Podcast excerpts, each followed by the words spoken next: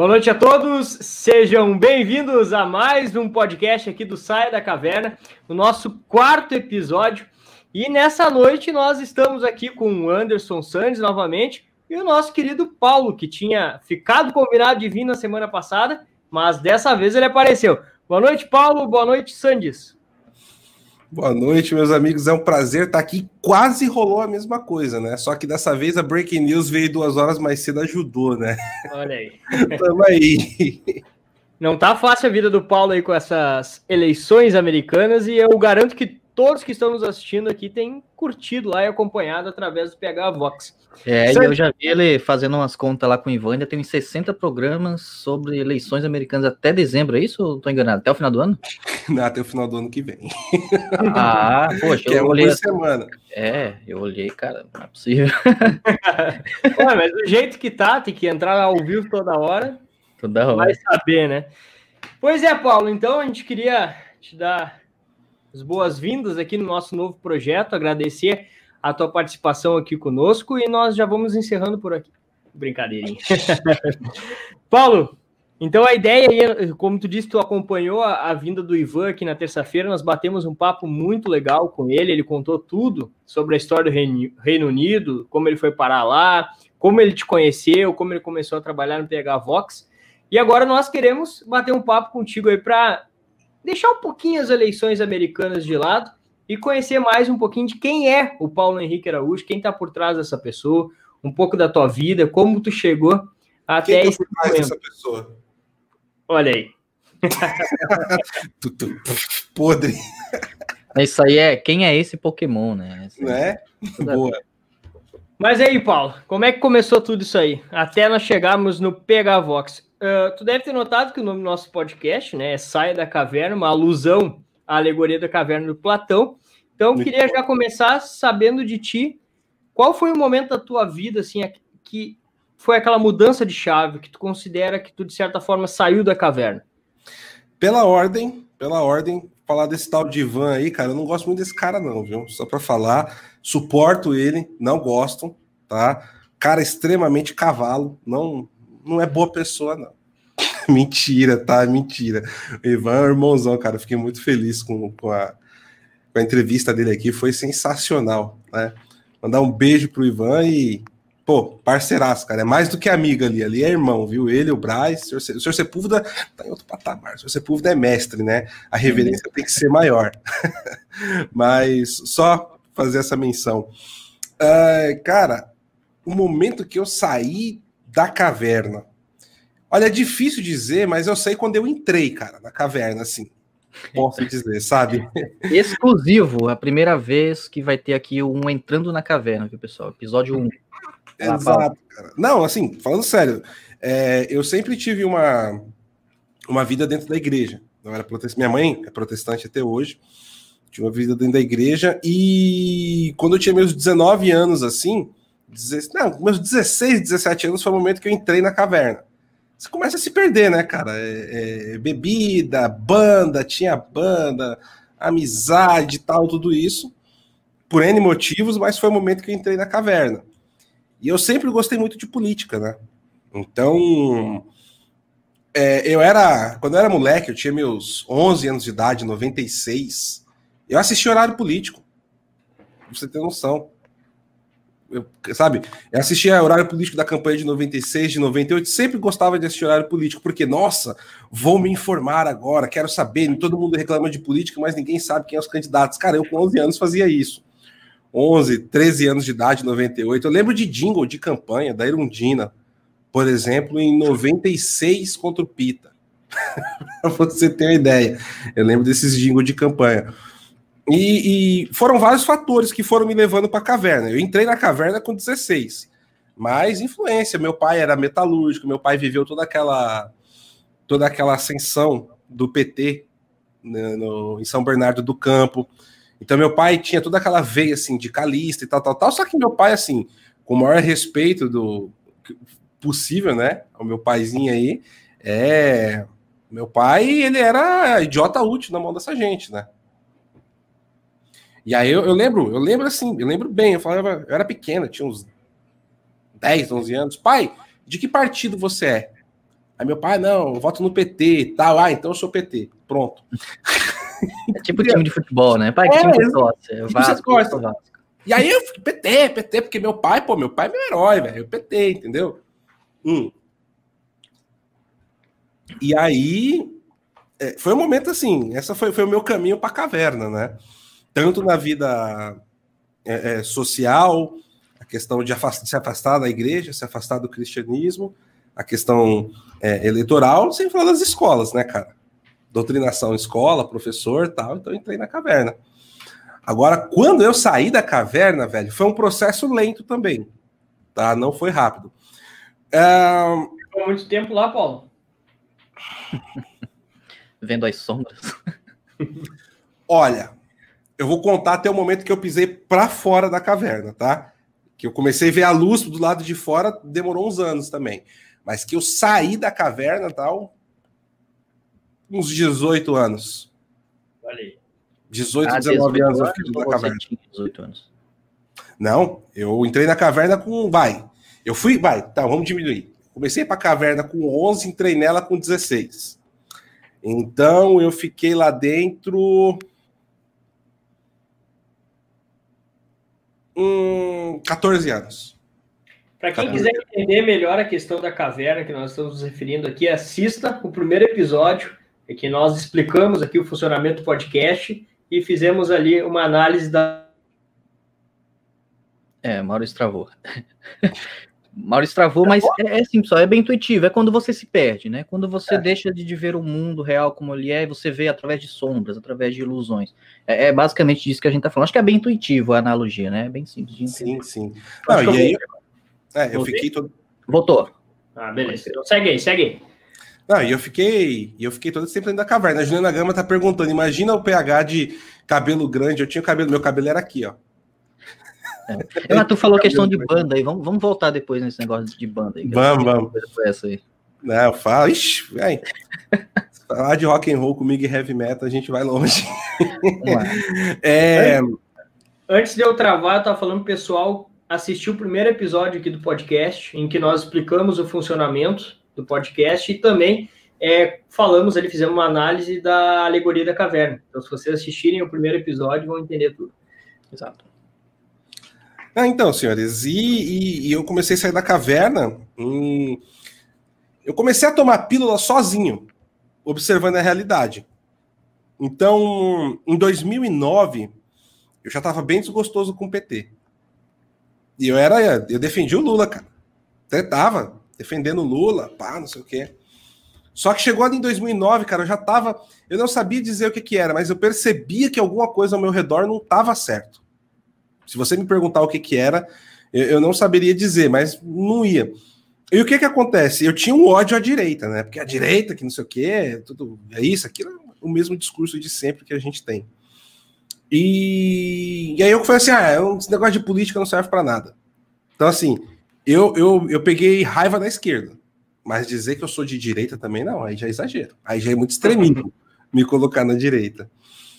E em 2010 teve a eleição, cara, eu olhei, eu falei, velho, eu tenho a Dilma para votar e do outro lado o Serra. Cara, eu odeio o PSDB. O PSDB é extrema direita. Eu não vou votar no PSDB. Não Nossa. dá, não tem como. E, e aí eu anulei, né? Tinha votado no Lula já duas vezes. Aí acabei é, é, anulando, né? É, enfim. E peguei raiva da, da, da política, apertei, dane-se pra lá, tava trabalhando pra caramba, né? Workaholic, como sempre. E, abri mão, cara. Abri mão da política e esqueci. Só que eu sempre ficava meio puto. Aí quando foi em 2011, eu assisti o CQC, cara, adorava assistir o CQC, não perdia um CQC. Né? É o tradicional pacato, no afegão médio brasileiro. Pô, tá bem Eu- aleatório essa saída da caveira, mas segue lá. Eu tô tentando. Não, vai fazer sentido, vai fazer sentido, vai fazer sentido. A gente vai chegar lá. É, É. é que você vai, você vai recebendo sinais, vem uma brisa que bate aqui, e você, opa, por que, que tem um vento aqui nessa caverna? Pra quem não lembra, CQC era um programa da Band do Marcelo Taz, Danilo Gentili, Rafinha Baixo, toda essa galera aí legal aí. Pois é. É, E aí, cara, bateu essa. Opa, pera aí. E tava assistindo. Tinha um deputado lá, né, cara? Tava lá dando entrevista. E aí, começaram a fazer umas perguntas pro cara e as respostas não estavam encaixando, né?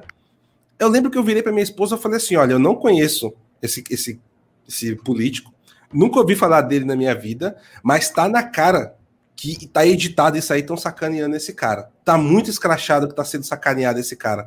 Tá editado isso daí. E aí eu falei assim, eu não assisto mais esse programa, porque o que estão fazendo com esse cara aí é, é imoral. Eu nem sabia quem era o cara. Aí no outro dia, pô, deputado Jair Bolsonaro, tal, tal, tal, tal, tal, tal, tal, tal. E aí, beleza, passou. Tu lembra o assunto? Foi sobre o filho dele ser gay, foi algo É, foi da Preta Gil, foi da Preta é. Gil. Exatamente da Preta Gil, 2011, cara. Faz 10 anos já isso. E aí passou. Aí, 2013, mais ou menos, eu comecei a ficar muito puto com as coisas que estavam saindo Lava Jato. Porque o começo, eu ficava muito incomodado. Você ia assistir notícias na televisão tal, era assim: olha, teve aqui um estouro um escândalo de corrupção, assim, assim, assim, fulano foi preso, e agora esportes. Corinthians empatou, tipo assim. Oi? Tipo, não encaixava. Peraí, por quê? Quem tá envolvido? Só esse cara? Tem alguma coisa estranha. E, e eu não conseguia encontrar um, um sentido. E eu ficava, ia ficando puto. E aí foi a época que o Facebook e o Orkut, o Orkut tava meio que já caindo e o Facebook tava subindo bem. E eu tinha empresa, e minha empresa começou a ficar na situação difícil, por causa das crises da Dilma, né? E aí eu comecei a me engajar mesmo em 2014. Aécio, tal, não sei o quê. Né? O adesivo lá que o Ivan falou, né? Eu não tenho culpa, eu votei na Aécio. o Ivan toda hora falando agora. É. Então, é, e foi, eu votei na Aécio, né, em 2014. E eu lembro, cara, que quando a Dilma ganhou em 2014 e saiu o resultado, Cara, eu, eu fiquei muito fulo. Eu dei um soco na porta de casa, porque eu não acreditava no que estava acontecendo. Né? Mas eu sempre, eu sempre tive um, um quesinho assim que eu nunca fiquei 100% dentro da caverna, sabe? Eu sempre pensei um pouquinho além, mas muito graças ao cristianismo, que me blindou. Então, me ajudou muito, porque cara, eu tinha banda, tocava na noite, velho, você tem, sabe? Cara, é, tem negócio de mulherada, tem negócio de droga, tem negócio de bebida, tem não sei o quê, sabe? Uh, eu tô casado com a, com, a, com a, dona da pensão há 15 anos. Se ela me viu bêbado, acho que ela conta na, na, na, palma de uma mão quantas vezes ela me viu bêbado nisso daí, entendeu? E quando a gente começou a namorar, eu tinha banda ainda, tal, tudo.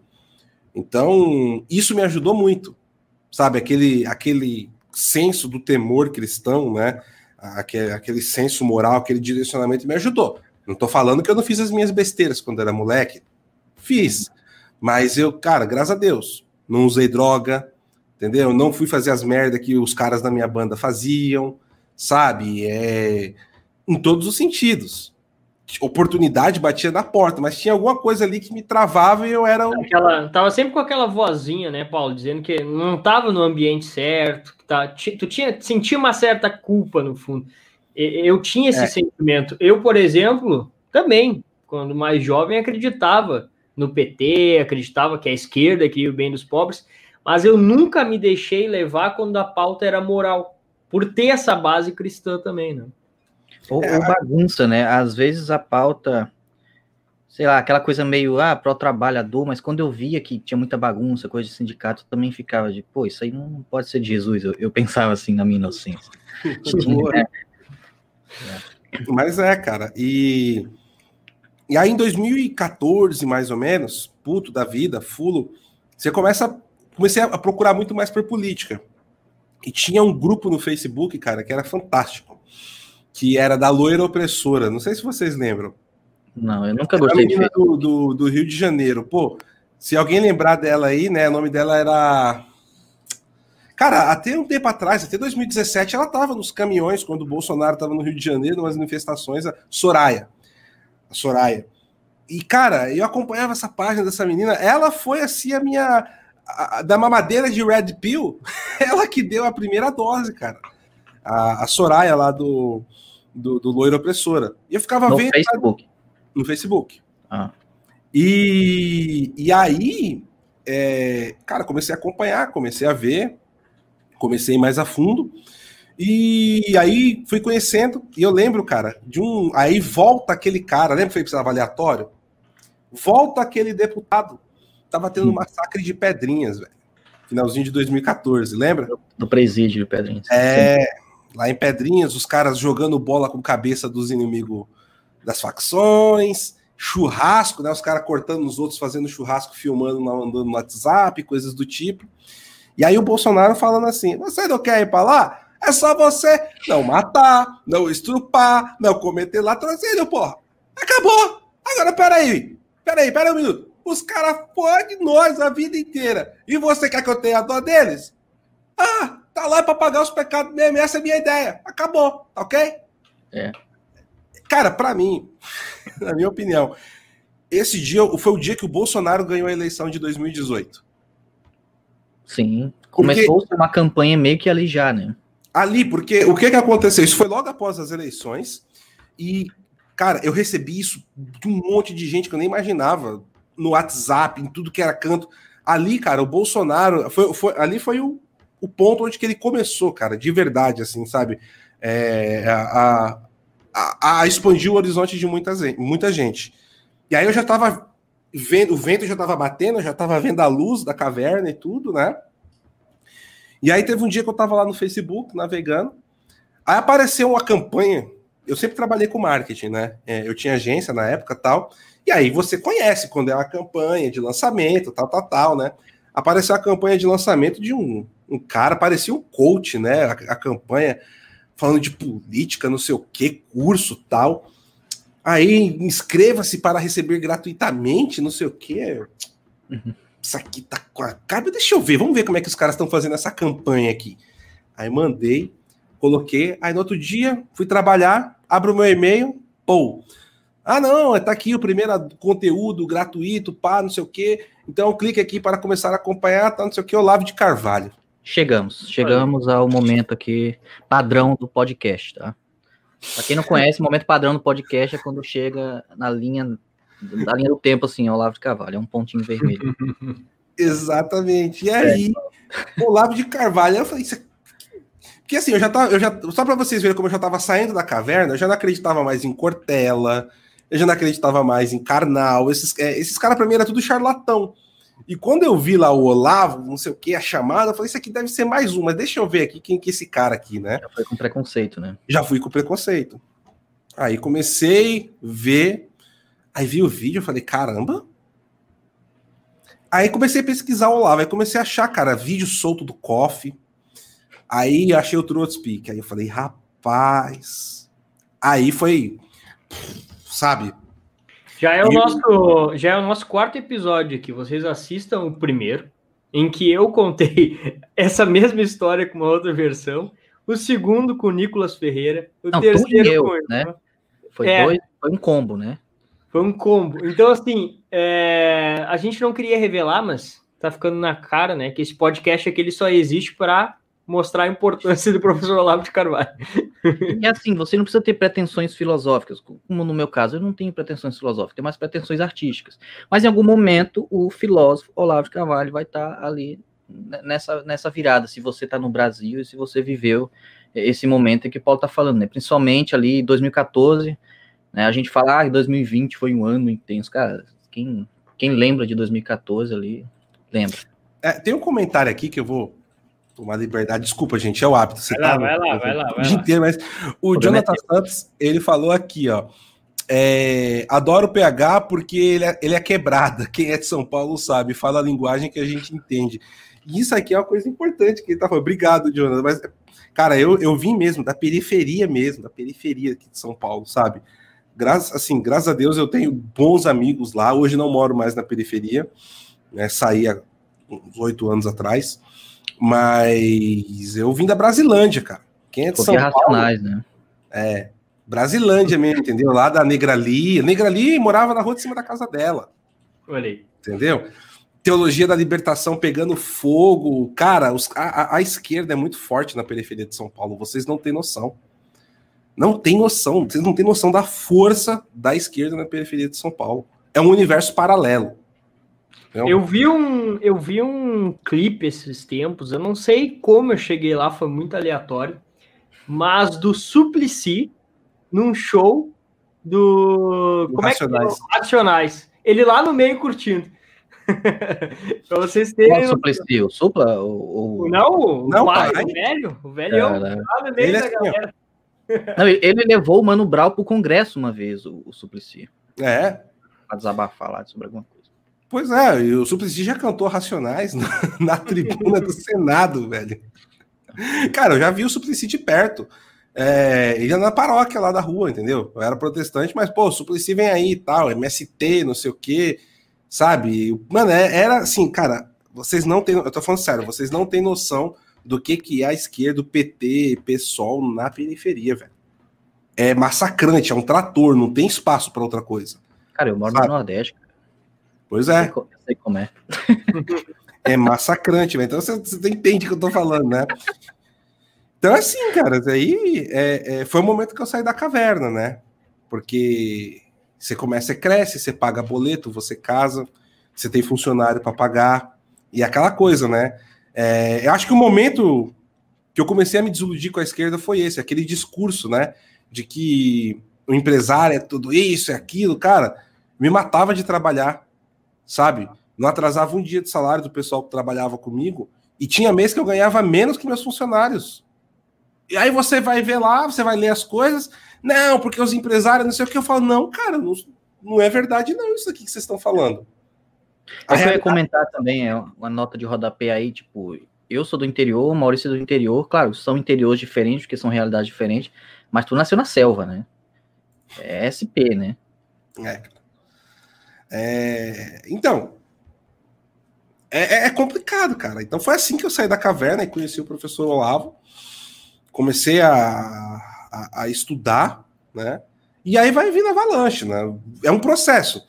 Não adianta o pessoal que começa agora é, a estudar, tá tomando a Red Pill agora, um ano, um ano e meio, achar que vai vir tudo de uma vez, rápido, pá, não, agora eu já sei tudo, direita, conservadora, ah, ah, sabe? É, é um processo evolutivo, cara. E você vai. E quanto mais você vai estudando, mais você vê quanto você era ignorante. Quanto mais você estuda, mais você vê quanto você é ignorante. Quanto mais você estuda, quanto mais você vê que você é ignorante. Então, assim, tem que ter paciência e saber que não vai resolver as coisas do dia para noite. Sabe? A gente tá vendo aí os últimos seis anos, velho. Sabe? É, Enquanto eu tava desmamando da teta do PT, o Flávio Morgenstern, por exemplo, já tava escrevendo um livro sobre. Entendeu? Aí os caras veem, pô, mas o que, que eu tô querendo dizer com isso? Todo mundo que tá na caverna, uma hora vai sair, e se se aplicar, é, é igual o, o- Acho que foi o Santos que falou, não, tem que pensar na linha filosófica.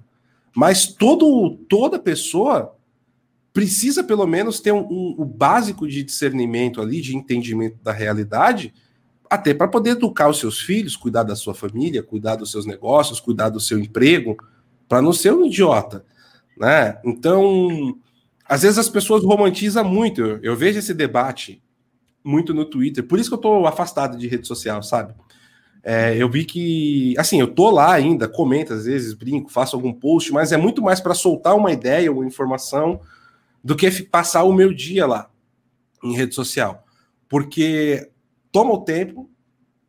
Você, eu poderia aproveitar esse tempo melhor dormindo, para quando eu for ler um livro absorver melhor, estudando, conversando com um amigo, sabe, onde você aprende às vezes muito mais do que ficar em discussão O social. cara, o cara que passa o dia no Twitter lá relevantando hashtag, ele não tá cumprindo com os deveres dele. Tu pode ter certeza. Não tem como tu cumprir com teus deveres como homem, como brasileiro, como estudante, se tu passar o dia no Twitter. Eu entendi isso faz mais ou menos um ano e pouco que eu me desvencilhei bastante do Twitter. Porque eu vi o seguinte, Paulo. Nós precisamos fazer um trabalho de longo prazo. Só que antes de eu querer transformar o mundo, e é óbvio, quando a gente começa a tomar Red Pill ali, a gente quer sair, resolver os problemas do mundo, e a gente já, já funda o movimento, já quer agir, agir, agir, agir. E eu percebi que antes de eu tentar transformar o mundo, eu tenho que tentar transformar a mim mesmo. A gente não pode cometer o mesmo erro dos jovens revolucionários. O que, que o jovem revolucionário pensa? Ele pensa assim: Foda-se que eu não consigo me sustentar. Foda-se que eu não tenho como pagar minhas contas, eu não consigo concluir um curso da faculdade, eu tô com 30 anos morando com os pais, mas eu vou transformar o mundo. Então ele não resolve nem os próprios problemas dele. E nós temos que ter esse cuidado. Então eu tirei um pé um pouco do acelerador em questão de militância dessa política do dia, para conseguir reajustar minha vida e olhar lá na frente, daqui 15, 20 anos. A gente vê que o professor Olavo passa muito esse ensinamento, né? Que ele foi entrar no debate público só depois dos 40 anos. Só que é o seguinte, quando ele entrou, ele entrou para não deixar pedra sobre pedra, né? Ele entrou para acabar com tudo. E a gente vê aí no YouTube vários vídeos de debates que ele começou a participar, com aqueles que eram conhecidos como os intelectuais da, da, da esquerda. no Brasil, da esquerda, no Brasil, né? Como a classe intelectual de modo geral. E ele destruiu os caras. Os caras não, não é que os caras eles não conseguiram nem sequer discutir com ele. Então eu acho que a gente precisa nesse momento, é claro, a gente conversou isso com o Ivan aquele dia, travar essas batalhas do dia a dia, como por exemplo, tu tem feito um trabalho incrível lá no, no PH Vox, mas a gente não pode nunca perder esse nosso olhar para o futuro, né? Que para essa nossa própria preparação. Futuro para o passado e entender que essas lutas sim, têm os seus momentos, né? Com hashtag no Twitter a gente tirou a Ilona lá que, que o Moro ia botar. Mas a gente tem que entender que não é só isso, pô. A, amanhã já é outro dia e tem que estudar, tem que se preparar. O, o, o Paulo falou uma coisa interessante aí, que enquanto ele estava sendo redpilado, Morgenstern, Morgenstern já estava escrevendo o livro. Aí se a gente for olhando, enquanto Morgenstern estava escrevendo o livro, o Olavo já tinha escrito não sei quantos. Né? Enquanto o Olavo estava escrevendo o livro, o Dr. Plínio já tinha escrito não sei quantos. Né? Enquanto o Dr. Plínio estava escrevendo o livro, o Fernando Pessoa estava lá de Portugal, poetinha velho, escrevendo sobre a estratégia é, é, revolucionária. Então, cara, enquanto tu tá aí perdendo tempo com hashtagzinha, tem um monte de gente aí se matando, lendo 70 livros para escrever dois capítulos. Né? Então a gente tem que entender que né, em termos de proporção, tudo tem é, o seu momento, mas vamos fazer coisa mais, mais útil, né, também para esse país aí. É, e é verdade. É, por exemplo, é, esse ponto, né, que, que vocês estão comentando. É, o brasileiro ele é muito imediatista e ele acredita muito em fórmula pronta das coisas. Isso é uma característica ruim. Só que por outro lado, o, o, o brasileiro ele, ele é muito intuitivo e conforme ele vai ganhando estofo, ele vai percebendo aonde que está a picaretagem, seja de qual lado for. Por isso que eu acho que é muito importante, é, é esse o ponto que eu estava dizendo, Maurício, e vai exatamente no que você falou. É, a pessoa estudar. Eu vou recomendar um livro aqui, foi um livro que mudou a percepção da minha vida, e, e, é engraçado que depois eu vi o professor Olavo indicando esse livro e falando a mesma coisa. Então, não estou querendo me comparar com, com o professor Olavo, longe de mim, pelo amor de Deus. Mas é, que, é porque é uma obra que impacta qualquer pessoa. Ou seja, a gente está falando que é uma obra que impactou um homem da estatura do professor Olavo, que já tinha escrito livros e tal, impactou um Zé Ninguém como eu. É esse o ponto que eu estou querendo dizer. Né? Posso é... tentar chutar? Posso tentar chutar? Pode. A vida intelectual do padre Sérgio Lanches. Ah. Cara, esse livro, assim, ele é. Aqui, ó. Ele. Deixa eu. O... Aí, ó. Eu tenho as duas. Maurício, eu tenho as duas edições dele. Eu ah, tenho é? essa e aquela grandona. É, eu tenho essa mais atual, né? É. Tá. E, e o que que acontece? Assim, é, esse livro você percebe, vocês já leram, né? Então vocês podem aí comentar também, que ele fala da importância do pai de família, cara. Pedreiro, sabe? O carpinteiro, o lixeiro. Estudar tirar uma hora por dia, se dedicar à poesia, se dedicar à leitura, se dedicar à meditação, à oração, porque você vai começando a alimentar o seu espírito. E é menos jornal que ele fala, né? Menos jornal, porque isso significa o quê? Que quanto mais você enche o seu ser de coisas boas, de conhecimento do Espírito Santo, da parte espiritual, da oração e tudo mais, cada vez menos você vai você vai você vai ser afetado pelo que vem de fora, porque na hora que bate você já tá cheio, sabe? E, e eu percebi isso com a questão das redes sociais também. É, eu lembro que a gente conversava muito, né, Maurício, sobre isso, o Santos também. E cara, eu peguei e falei assim, olha, na boa, é, teve uma hora que eu me perdi. tá? No meio de tudo isso. E tem uma pessoa que está aqui no chat que, que, que, eu já contei essa história para ela, que é a, a, a, Juliana Gama. Inclusive, o canal existe por causa dela hoje em dia, assim. Ela teve um, teve um momento crucial que ela foi usada pela providência divina ali. Mas.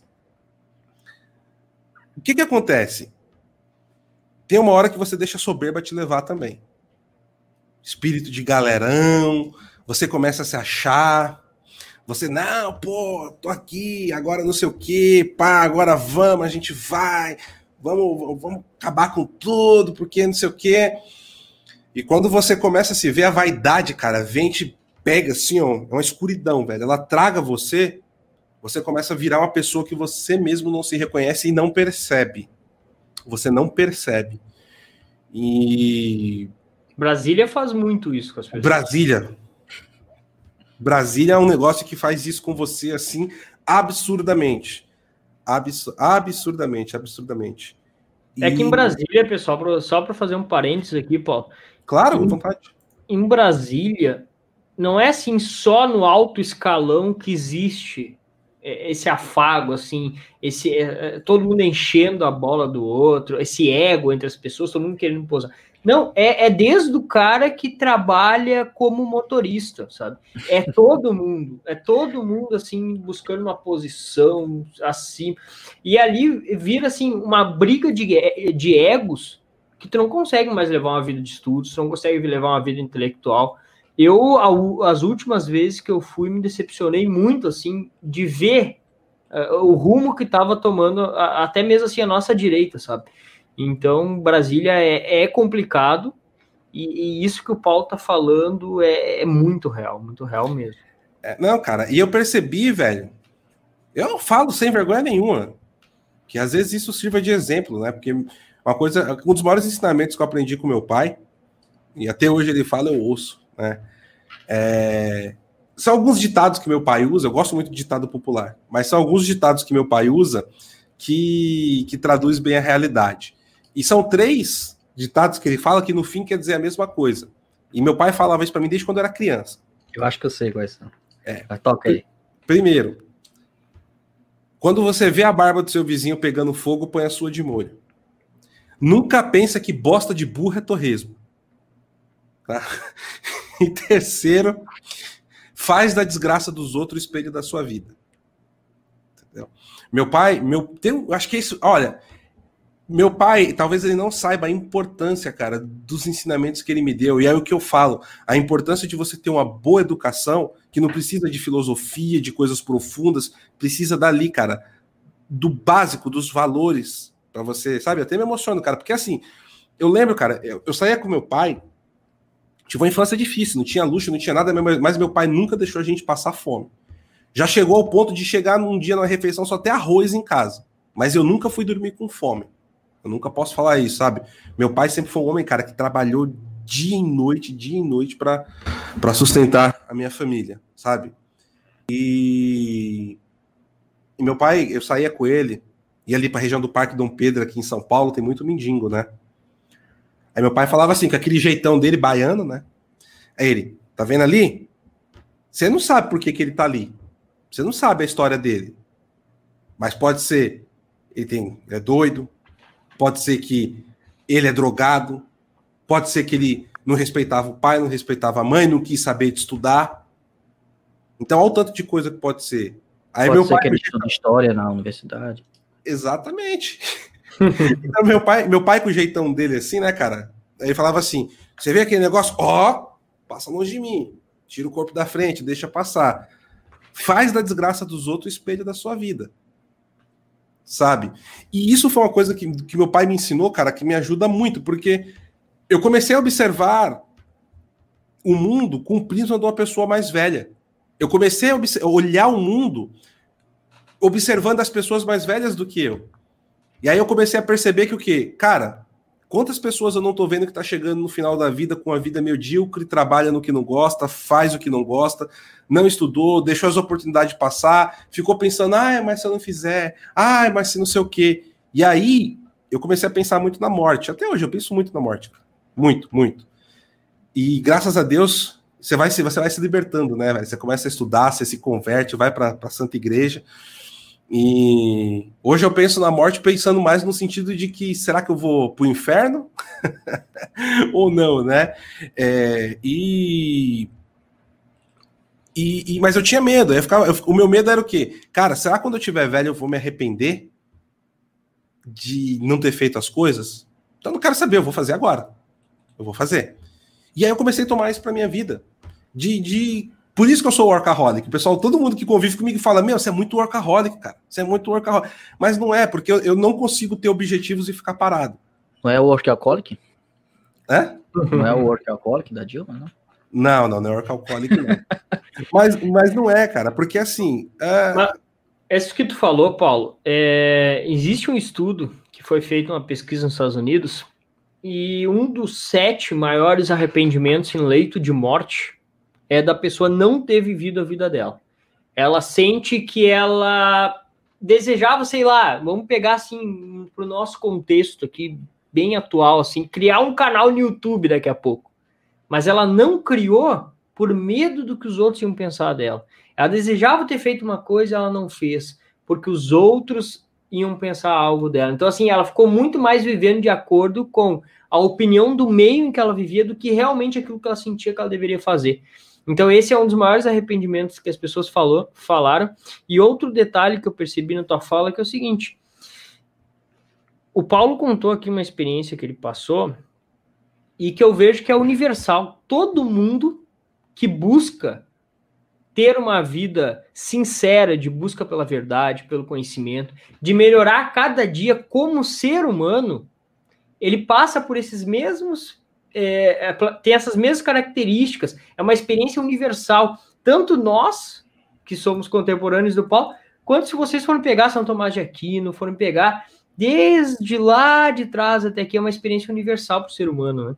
Então, é interessante ver é, que essa conduta de, de, de, de começar a olhar a importância da vida, ela surge, é, olhar para o fim da vida, né, para essa nossa forma fechada, ela surge quando a gente tem uma busca sincera pelo esse conhecimento.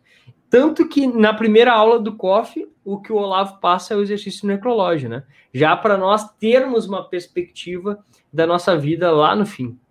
Paulo conhece o epitáfio dos Titãs? Hum, não, cara. Posso ter ouvido, mas não tô lembrando pelo nome. Ah, tá. Por favor. É, o Maurício Digo. quase cantou aí o, aquele devia ter amado mais, ter chorado mais. Aquela música do Epitáfio dos Titãs. Ah, sim, sim, sim, sim, sim, sim, sim, já sei. Você está falando de algum texto, cara. Que era bandeira aí. Sim, eu devia ter amado mais. É. Ah, cara, eu tô em live e não cantar não tem, não tem live, né? Sempre. Mas é isso, não, cara. A gente é... depende de tanta coisa assim que se a gente for olhar, cara, era só eu ter sido eu mesmo, cara, ter feito o que eu queria. Que... Olha que coisa simples, né? Tu, tu ser, assim, parece coisa, parece mensagem que a Xuxa dá no final do programa. Seja vocês mesmos, baixinhos. Uma coisa tão simples, pô, e a gente fica botando máscara o tempo inteiro, ficar fingindo ser o que não é. Não, Uma e... coisa é tu querer ser melhor, né? É, às vezes, sei lá, impostar um pouco o teu vocabulário, porque isso, isso é bom, né? Você quer ser melhor. Mas uma coisa é o fingimento o tempo inteiro, cara. Isso é, é muito triste, é muito triste. É, e eu, e eu percebi que, que rede social, principalmente para você. Cara, eu vou falar uma coisa aqui, pode ter muita gente que vai ficar chateada comigo, principalmente do nosso meio, vamos dizer assim. Foda-se. Cara, se você quiser ter um canal com 500 mil inscritos, bombar no Twitter, a gente sabe quais são os gatilhos. A gente é. sabe quais são os esqueminhas que você tem que fazer. Entendeu? Que você tem que falar, o discurso, com, com quais são os. Mas, cara, para quê? Isso te rouba uma vida, Paulo. E tu fica contaminado por aquele meio, sabe? Tu, tu, pela aquela mesquinharia de fazer aqueles comentários, que é só um discurso pronto. O discurso ele tá pronto para fazer sucesso no Twitter, para fazer sucesso no YouTube. Tá ali, é só repetir o mesmo discurso. Exatamente, cara. E, e, assim, e teve uma época da minha vida que eu tava nisso, entendeu? Teve um dia que eu cheguei em casa, cara, depois de um dia de trabalho com a minha esposa, tal, correria, não sei o quê. Aí eu, não, vou ter que fazer um negócio que eu vou postar, tal, ela. Meu, desliga um pouco. Eu falei, não, preciso postar, tal. Fui mais escroto com a minha esposa, cara. Aí eu percebi que eu fui escroto, mas puta, a vaidade tava lá em cima, né, cara? Falei, ah, não, ela não entende, não sei o que, tá. Putz. Pô, que pau no é. cu, velho. Até eu fiquei chateado agora que tu falou assim. É, não, mas é verdade, cara. É verdade. Cara, Olha, não, eu vou falar, falar a verdade para vocês assim, sabe?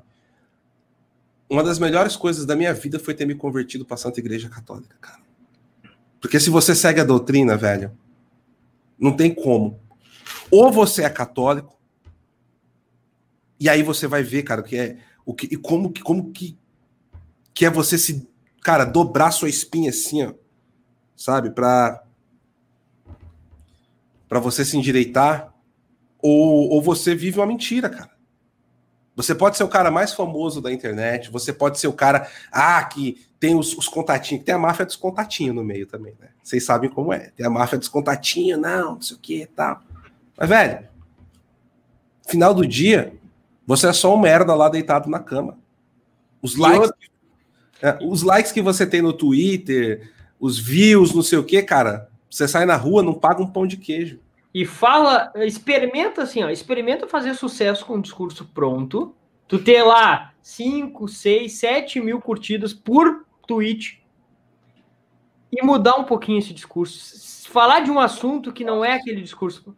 Já era, tu não é mais ninguém, entendeu? Tu não é mais... E tem gente que hoje, infelizmente, vive por um perfil na internet. Ele não é mais uh, aquela pessoa em si, mas ela é, ele é aquele personagem do Twitter, né?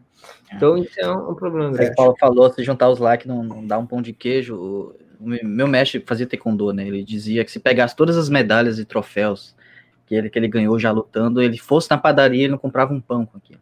Né? Então, tem coisas que é só um símbolo, representa o que tu já foi, o que tu é, mas, cara, se desfaz, como o Maurício falou, muda um pouquinho pra tu ver. Não, é. e assim, vamos lá, olha lá, o canal acabou de bater 100 mil inscritos. Nossa, 100 mil inscritos, pá! Não sei o que. Beleza. Fico, cara, eu fico muito feliz, de coração. E eu acho que é um bando de louco, de verdade, cara. É um, é um Maracanã lotado ouvindo três, três loucos e um Lorde, que é o, o Senhor Sepúlveda, né? Mas assim. E um falso é, Lorde, que é o Ivan. É, isso aí é fajuto. Eu não gosto desse cara, não. Mentira, o Ivan, ó. O Ivan e o Braz, depois eu, a gente vai chegar neles, né? É, mas assim, cara, eu saio na rua aqui, falo com meu vizinho, eu vou na feira. Ninguém sabe quem eu sou, brother. Eu sou um Zé Ninguém no meio da multidão. Qual que é a diferença minha pro meu vizinho que todo dia acorda cedo aqui, pega busão lotado, tal, não sei o quê? Ah, mas de vez em quando tu não é reconhecido, assim? Cara, é difícil. Mas quando é evento, assim, dessas coisas tal, aí o pessoal reconhece, mas. E isso é bom. Sabe por quê? Quando você desliga a câmera aqui, cara, eu sou só mais um. Eu me coloco no meu lugar. Na rua e tá tranquilo. É, eu me coloco no meu lugar. É, tá instaurado na realidade, né, Paulo? Tu não tá vivendo num, num mundo fictício. E eu, eu percebi assim, cara, tem gente que eu já dei alguns conselhos porque eu vivia isso, eu vi quanto foi desgastante para mim. Eu tive uma época que eu me dediquei muito ao Twitter. Eu cheguei a ter 100 mil, cento e poucos mil seguidores no Twitter, porque eu me dedicava àquilo, aquele discurso pronto, eu ia lá e, e usava hashtag, passava o dia ali, perdia de estar com a minha família de ter uma vida de estudos. E, e eu percebi o seguinte, cara, tu vai às vezes perder dois, três, quatro anos da tua vida naquilo ali. E se tu não tivesse ficado todo aquele tempo naquela, naquele desgaste emocional, em toda aquela treta gigantesca, e cinco anos depois tu tivesse chegado no Twitter, seria um estalo de dedos de novo para te ter aquele número de seguidores, para te ter aqueles likes. Então, às vezes, os caras ficam ali numa busca insaciável por likes e curtidas que podem acabar a qualquer momento e que daqui a pouco chega um outro cara que nem ninguém nunca conheceu, que não passou por isso e tem mais seguidor que eles.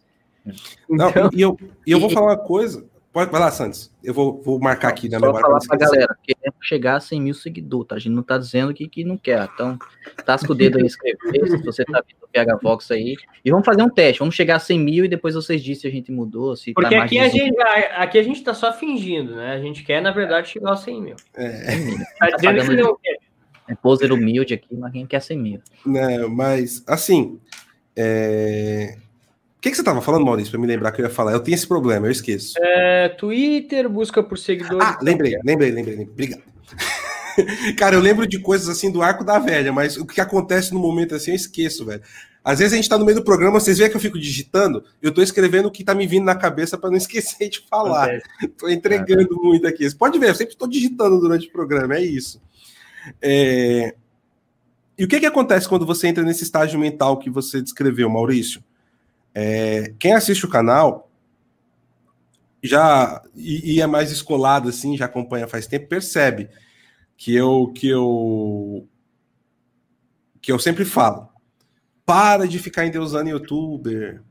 Para de ficar acreditando em clickbait. Eu fico falando do wishful thinking, sabe? Tal, eu fico batendo, batendo, batendo, batendo, batendo, batendo, batendo, batendo, batendo na tecla. Porque o que que acontece? Cara, eu não sou melhor que ninguém, nem nada. Não tô aqui para ficar criticando o trabalho de ninguém. Mas você percebe que muitas pessoas entram nesse vórtex que nós estamos descrevendo em busca do like, em busca do quê? E, essa, e, esse pessoal percebe alguns gatilhos na galera que não está amadurecida ainda. O horizonte de consciência não está expandido. Tá começando a acordar a galera que está começando a pegar Red Pill. E eles começam a trabalhar em cima disso para poder se alavancar. Com likes, com views, com não sei o quê. E aí você começa a ver aquele cara que começa a se forjar como herói, entendeu? Você pensa que o cara é um herói que vai vir no cavalo branco salvar o Brasil. Salvar a cidade dele, salvar o, o país que ele tá, salvar a proposta que ele tá se colocando. E a gente tá criando monstros, cara. A gente tá criando monstros no Brasil. E, e, as, e, e, quem vai perceber isso é o público. Não vai ser eu falando, não vai ser Maurício falando, não vai ser Santos falando. Vai demorar. Essas pessoas vão começar Vai ser a longo prazo. Vai ser a longo prazo. E, e quem não for verdadeiro, sincero, entendeu?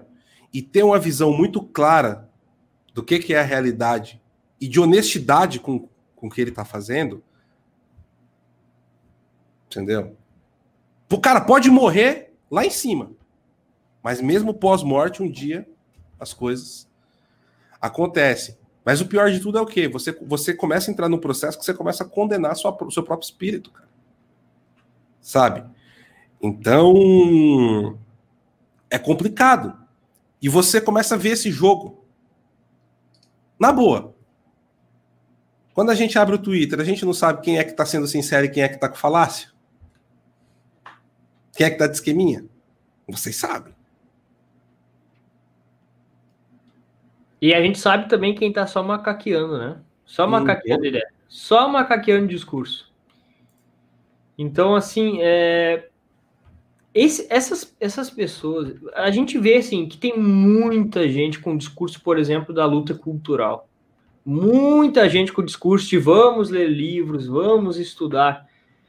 Mas esse cara, que passa o dia no Twitter e fala isso de vez em quando, eu passo o dia produzindo no YouTube falando disso, disso, disso, disso. O cara não consegue levar a vida que ele está falando que é para os outros levarem. Então aí tem um problema muito grande, né? É. E eu Inclusive percebi... eu tenho escrito. Desculpa. É, é, só para concluir, oh, Santos, é, o Olavo fala muito disso, que em vários, nos outros países no mundo as pessoas até fingem mas elas fingem porque um dia querem ser. Então, mas no Brasil é o contrário, que as pessoas se contentam só em fingir. E eu me peguei nisso uma época, porque eu comecei a comprar muitos livros, eu comecei a assinar cursos, é, eu comecei a macaquear discursos mais profundos, digamos assim, e em certo momento eu percebi que aquilo tudo eu estava fingindo, sabe? Eu estava só fingindo aquilo para para pagar, assim, de certa forma, de intelectual, de uma pessoa que estava uh, ah, buscando conhecimento, que sabia mais que os outros e tal. E, e hoje, eu, e hoje eu, eu consegui, assim, de certa forma, me libertar disso, sabe? Consegui me libertar. E eu vejo que o fingimento está instaurado quase que na completude da, da direita conservadora no Brasil hoje. Todo, Quase todo mundo está fingindo, fingindo, fingindo que é intelectual, fingindo que é analista político, fingindo que tem próprias ideias. Aí tu vai ver o cara tá só macaqueando os outros, né? Exato. E, e, E assim, e o processo mais corrosivo, cara, é o interno. E as pessoas não percebem. Quem tá fazendo, quem é o promotor da ação, não percebe isso, cara. E quando eu comecei a perceber, é que eu falo. A, a minha esposa, cara, foi um presente de Deus na minha vida, sabe? Tem muita coisa que às vezes a gente fica apegado na vida. É... Cara, beleza, sabe, dinheiro, tal. Mas a minha esposa, velho, ela, Deus falou assim, ó, tá aqui, meu filho, ó. Essa aqui é o que vai salvar a sua alma, sabe? E ela tá comigo desde que, cara, que a gente morava num quartinho. Eu morava num, a minha casa era um quartinho, um cômodozinho apertado, dormia no chão, você entendeu? Passou fome junto, passou dificuldade, tudo junto. E mesmo nos momentos que eu fui merda da minha vida, ela nunca me abandonou. O que, que ela fazia?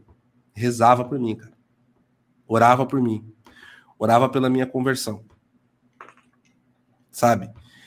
E, cara, eu vou falar uma coisa para vocês. É. Ela. Ela é brava, ela é pernambucana. Hoje ela tá num dia que ela mal quer olhar pra minha cara, eu não sei porquê. Mas ela tá brava lá, não sei porquê, cara. A minha é pernambucana também, eu sei. É, você sabe como é tá que é isso, né? Tem dia que você tá acorda... Aí, Ana. Oh, beijo. É. Hoje ela tá num dia que ela tá de calundu comigo, eu não sei o motivo, cara. Mas tá bom. Eu devo ter feito alguma merda, só tem que descobrir o que foi e pedir desculpa. mas. Mas. Uh...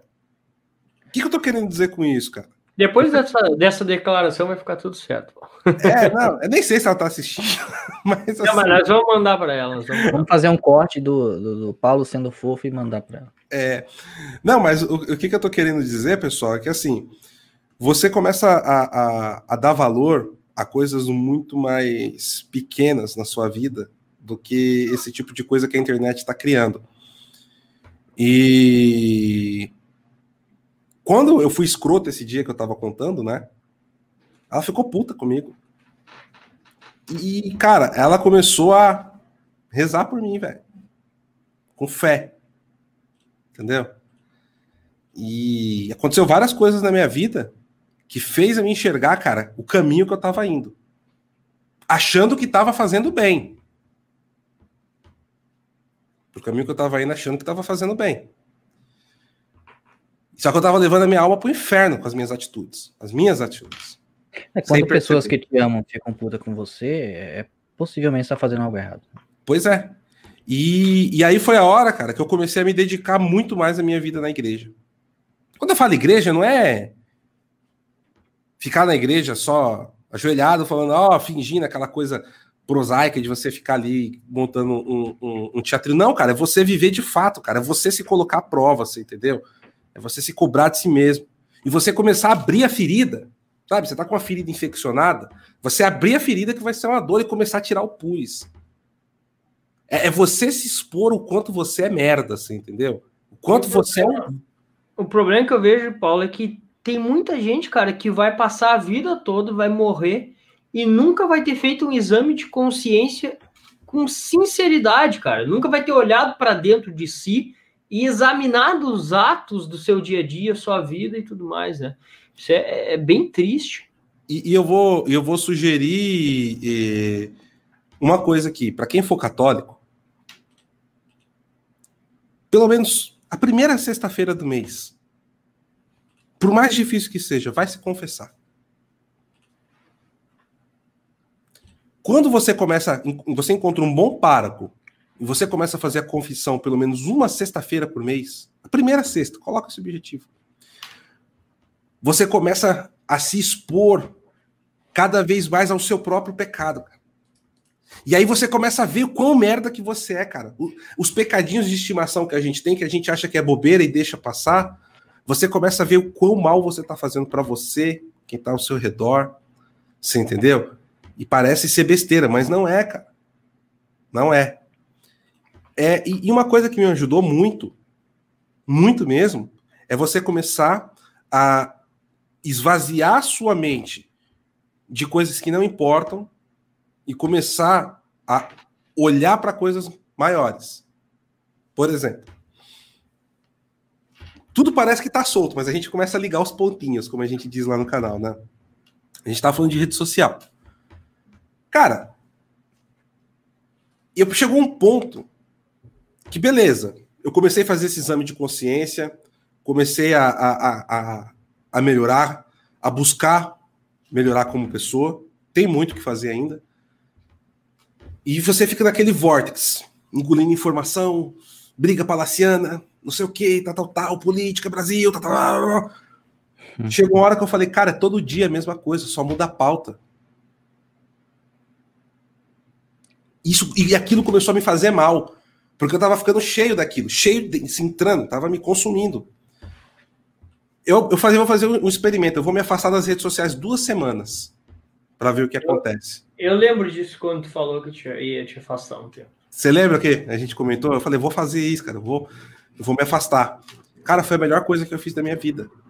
Sabe por quê? Tem uma coisa que eu falo muito no canal, o pessoal deve ouvir.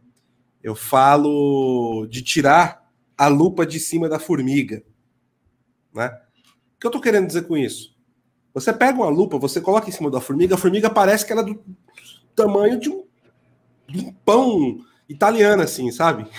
Na sua frente. Quando você tira a lupa da formiga, você fala, opa, é só uma formiguinha. Você joga. E aí eu comecei a olhar e enxergar as coisas num, num, num âmbito muito maior, cara. Eu falei, opa, peraí. Eu tô perdendo tempo com diversionismo, tipo, com coisa que já começa com o preceito errado, com a pauta errada, que eu não sei o que. Eu falei, isso aqui é perda de tempo, sabe? Não tá dando. E aí eu comecei a, a selecionar aquilo que eu ia absorver e aquilo que eu ia perder o meu tempo também. Por exemplo, essa semana tá a polêmica que o Bolsonaro falou lá do Guaraná Jesus. Cara, semana passada era a polêmica que inventaram disso, daquilo, para que, que eu vou perder meu tempo debatendo, hashtag e não sei o quê, e papapá, esse meu disso. Semana que vem ninguém vai lembrar dessa bosta. Só que o que, que acontece? Tem coisas que é importante que entra nesse vórtice e passa. Cadê o gabinete da Joyce? É. Todo mundo lacrou, fez meme, a Peppa no canteiro de obra. Blá, blá. Tá, e aí, cadê? E isso que tu está falando, Paulo, é, entra a gente perdeu, assim, de modo geral, essa costume da confissão, né? Seja como um católico, seja como um protestante. E sabe que eu acho que um dos piores sentimentos que tem é o sentimento de um dia não terminado. Sabe? Tu sente no final do teu dia que faltou alguma coisa, que tu não fez o que tu deveria fazer. E às vezes tu vai parar para analisar e quase toda a tua vida foi assim. Tu tá ali assim com quase 365 dias no ano não terminados. E então teve um exercício que o Olavo passou no curso que foi assim que mudou, é, toda, tem várias mudanças eh, viradas de chave é, na minha vida e esse exercício que é o exercício das confissões, baseado nas confissões, né, na obra, que o Olavo passou, que é o seguinte: é tu chegar no final do teu dia e tu confessar, seja tu cristão ou não, mas confessar para o observador onisciente ou confessar para Deus todo o teu dia. Então tu vai pegar, tu vai rever teu dia desde o momento que tu acordou até o último minuto. E o que, que vai acontecer? Deus, quando tu faz esse exercício de contar para ele teu dia, por ele saber mais do teu dia do que tu mesmo, ele te revela coisas a mais que talvez na hora, no momento do teu dia que tu viveu, tu não percebeu. É óbvio que ele vai te revelar coisas que tu, naquele momento, tem uma certa capacidade de compreender, de acordo com a tua capacidade de compreensão. Mas vocês podem até duvidar, mas isso acontece. Experimentem. E podem fazer da seguinte maneira, quem está nos assistindo aí. Peguem um caderno e escrevam em forma de diário. Comecem ali como começou o dia, acordei tal horário, fiz isso. Porque daí vocês vão perceber coisas assim, desde coisas muito grandiosas, às vezes até coisas pequenas que vocês não deram valor e deveriam ter dado valor.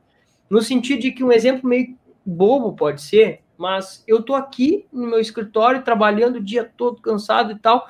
E a minha mãe chega de um trabalho cansada e ela vem aqui e me traz um lanche. Só que eu tô tão naquela correria do dia a dia ali que eu só, ah, valeu, eu pego o lanche e nem dou valor para aquilo que ela fez para mim. Só que daí nesse momento que eu tô fazendo a reavaliação do meu dia, eu chego ali, pô, mas chegou um momento minha mãe me trouxe um lanche e eu não valorizei aquilo. Então o que acontece? Eu posso no outro dia fazer, dar um, uh, recompensar uh, esse erro que eu tive, sabe? E isso acontece em vários momentos. Às vezes tu é grosso com uma pessoa, como o Paulo contou da experiência dele com a mulher dele. Talvez se ele não fizesse o exame de consciência, ele não perceberia isso.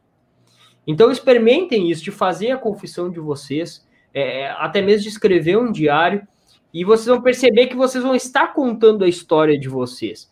É, eu até esses dias falei no MBC é, o, o, seguinte exemplo que o professor Ítalo Marcílio fala muito, né? É, quando a história, por exemplo, a história do Pablo Escobar, a vida dele, parece ser muito mais interessante que a nossa vida. A vida do Neymar, a, num primeiro momento, parece ser mais interessante do que a nossa. Por quê? Porque ela está sendo contada, ela tem uma narrativa. Então, o que, que nós precisamos? É claro que se depois for analisar a fundo, o Pablo Escobar era um lixo de ser humano, tinha uma vida de lixo, mas a, no primeiro momento ela parece mais interessante. Então, o que, que nós precisamos? Nós precisamos também contar a nossa história.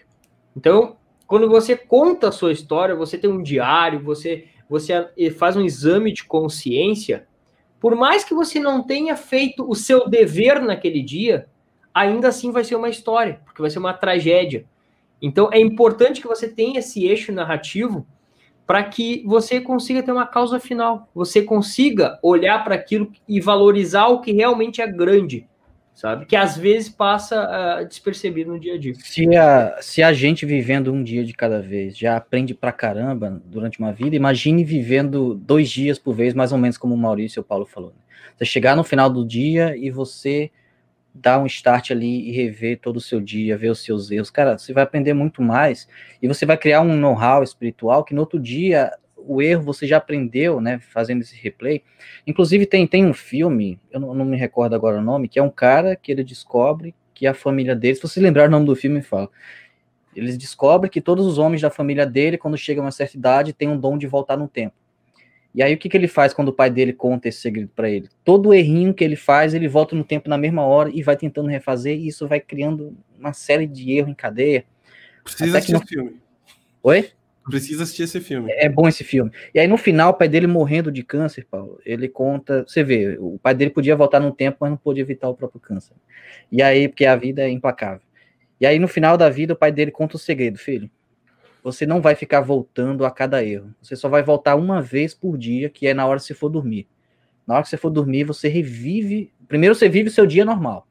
E depois você vai voltar lá quando você acorda e vai, vai mudando o que você acha que deveria ter mudado. Então, analogamente, claro, nós somos da vibe de Deus, né? A gente não, não acredita nessas histórias. Mas analogamente é isso, né? Você vive duas vezes, como o Maurício falou, se confessa ali a Deus, conta é, a sua história, vai percebendo coisas que você não percebeu, coisas simples, pô, a mãe levou o lanche, às vezes o cara fica até puto, ah, mãe, tô ocupado agora. Né? Ah, acontece, né? Tu, ah, no caso do Paulo, a mulher, enfim.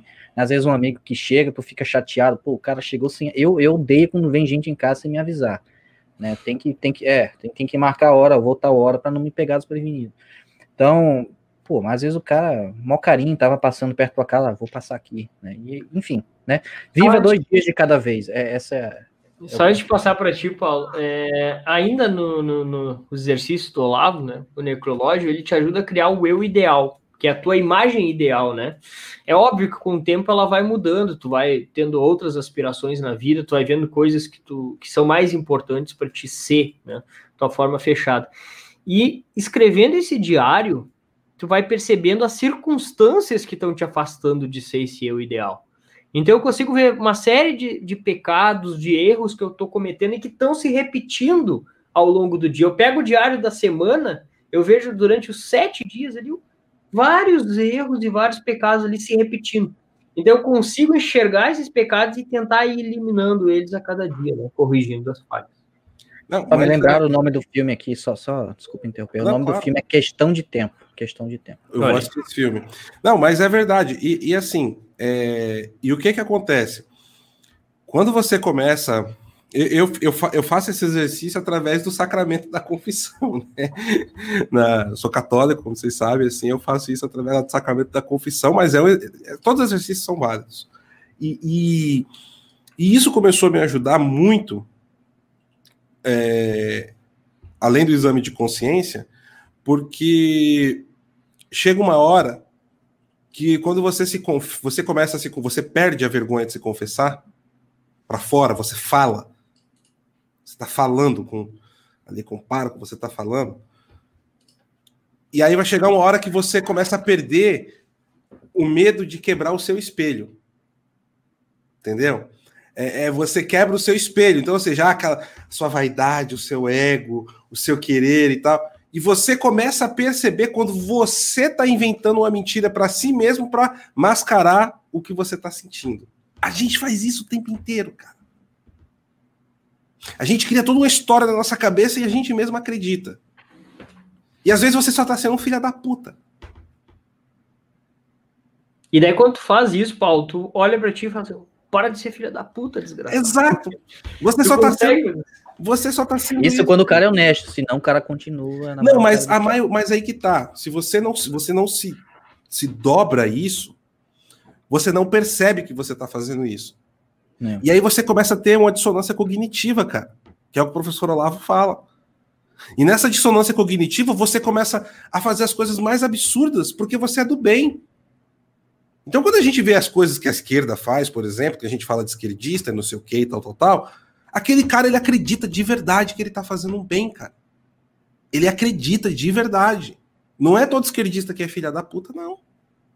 A maioria são pessoas boas. A maioria, a maioria, a maioria esmagadora. Cabeça perdida, né, Paulo? Eu vejo assim uns jovens, cara, que eu convivo próximo, completamente perdido, eles têm condutas opostas a todo momento e eles não, não é que eles estão assim percebendo e falseando, eles não percebem as condutas opostas deles. É assim, é, é, é, o cara fala, fala um negócio aqui, e um minuto, dois minutos depois ele, ele age de uma forma diferente e ele não percebe. Sim. Exato. E aí a gente vai voltar do que a gente estava falando agora há pouco. Porque é o seguinte: é... a gente tem que sair daqui não é para ficar jogando confete para si mesmo. É para a gente servir que a nossa desgraça seja usada de espelho por quem está nos assistindo também. A gente está a gente tá aqui contando as nossas merdas, as nossas fragilidades, o quanto bostas que a gente é e quanto erro a gente comete, para ajudar as pessoas a não passar por isso que a gente passou. E aí a gente vai voltar no que a gente estava falando do que está acontecendo agora no cenário político e cultural. É, cara, a direita brasileira está virando uma esquerda nas ações, nos métodos de certa forma. E eu não estou falando de, de, corrupção, não estou falando de pauta de aborto, eu estou falando do meio. Isso aí são os pontos que você tem que divergem. Mas o meio ali. Tem muita gente manipulando, cara. Tem gente manipulando o discurso, brincando com a fé das pessoas, brincando com o estágio psicológico. Cara, olha, ó, o Ivan tá aí.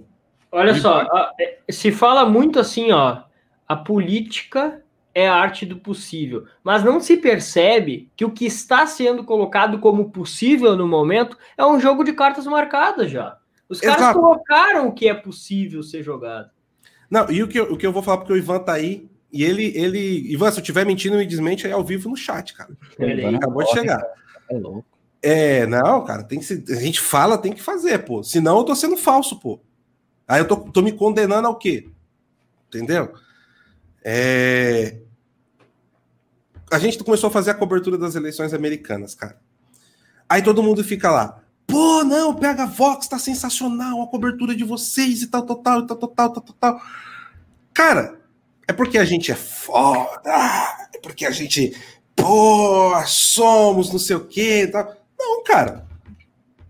Sabe por quê que a gente está fazendo uma boa cobertura? Lembra da paciência que a gente estava falando lá atrás? De ter calma, de estudar, de deixar você também ir vivenciando e fazendo. Que eu falei, enquanto eu estava tomando, estava na minha, na, minha, na minha mamadeira de Red Pill, o Flávio Morgenstern já estava escrevendo o livro. E antes do Flávio, o professor Olavo estava fazendo isso. Cara, 26 de fevereiro, tava eu e o Ivan começando lá o programa Eleições Americanas. Quando o pessoal começou a falar por conta do clickbait, que é agora, velho, a gente tá vindo com informação do ano inteiro. O Ivan tá vindo com a bagagem dele estudando eleições americanas há anos. E o Ivan ele estudou o processo, cara. Eu sempre olhei mais por um lado de engenharia social, quem eram as mãos que movimentavam os esquemas, tal, não no âmbito do, da, da política eleitoral, né? Então, por isso, quando vocês vão ver os comentários, você fala, pô, às vezes o Paulo fica dando palestra lá, falando um monte de viagem, mas quem tá prestando atenção pega. E o Ivan, cara, ele é um cara que consegue dar um senso prático e resumo das coisas que é. Aí você fala, caramba, cara. Sabe? Mas não é porque. Por quê? Porque a gente se aplicou, cara. Uhum. Primeiras eleições americanas, tinha o quê? 200 pessoas assistindo? O canal era desse tamanhozinho? Vocês poderiam estar falando do, do, da notícia que saiu no antagonista. Exatamente. E, e, o que a gente fez? Não, o nosso trabalho é esse aqui, cara. Sabe? Sem vaidade, bonitinho. Vambora. Cara, a gente sabia que quando chegasse agora, todo mundo ia querer falar como se entendesse tudo. O que a gente tá vendo de, de pessoas falando besteira, velho. E gente grande aí, viu? Que todo mundo fica ah, falando um monte de besteira. E eu não tô falando isso para encher a gente, não, cara. A gente vai voltar naquilo. A gente não tá aqui para julgar ninguém. Cada um faz o que pode da forma que achar melhor. Mas você vê que as pessoas, por esses problemas todos que a gente elencou até agora, ficam se colocando macaqueando, adorei esse termo que você usou, Maurício, macaqueando em cima do discurso, às vezes fica assistindo um canal lá de fora para pegar o que vai falar, e fica enganando o pessoal. Aí fica, não, tic-tac, agora vai, e não sei o que, agora é a hora, e papapá. Aí chega lá no, no PH Vox, a gente tá lá calmo, cara. Cara, tá pegando fogo as coisas nos Estados Unidos agora, todo dia um monte de pauta, e a gente lá calmo. E qual Prudência o comentário? E sofisticação. Prudência e sofisticação. Pá, pá, pá, Mas, e aí, qual é o comentário que eu vejo assim?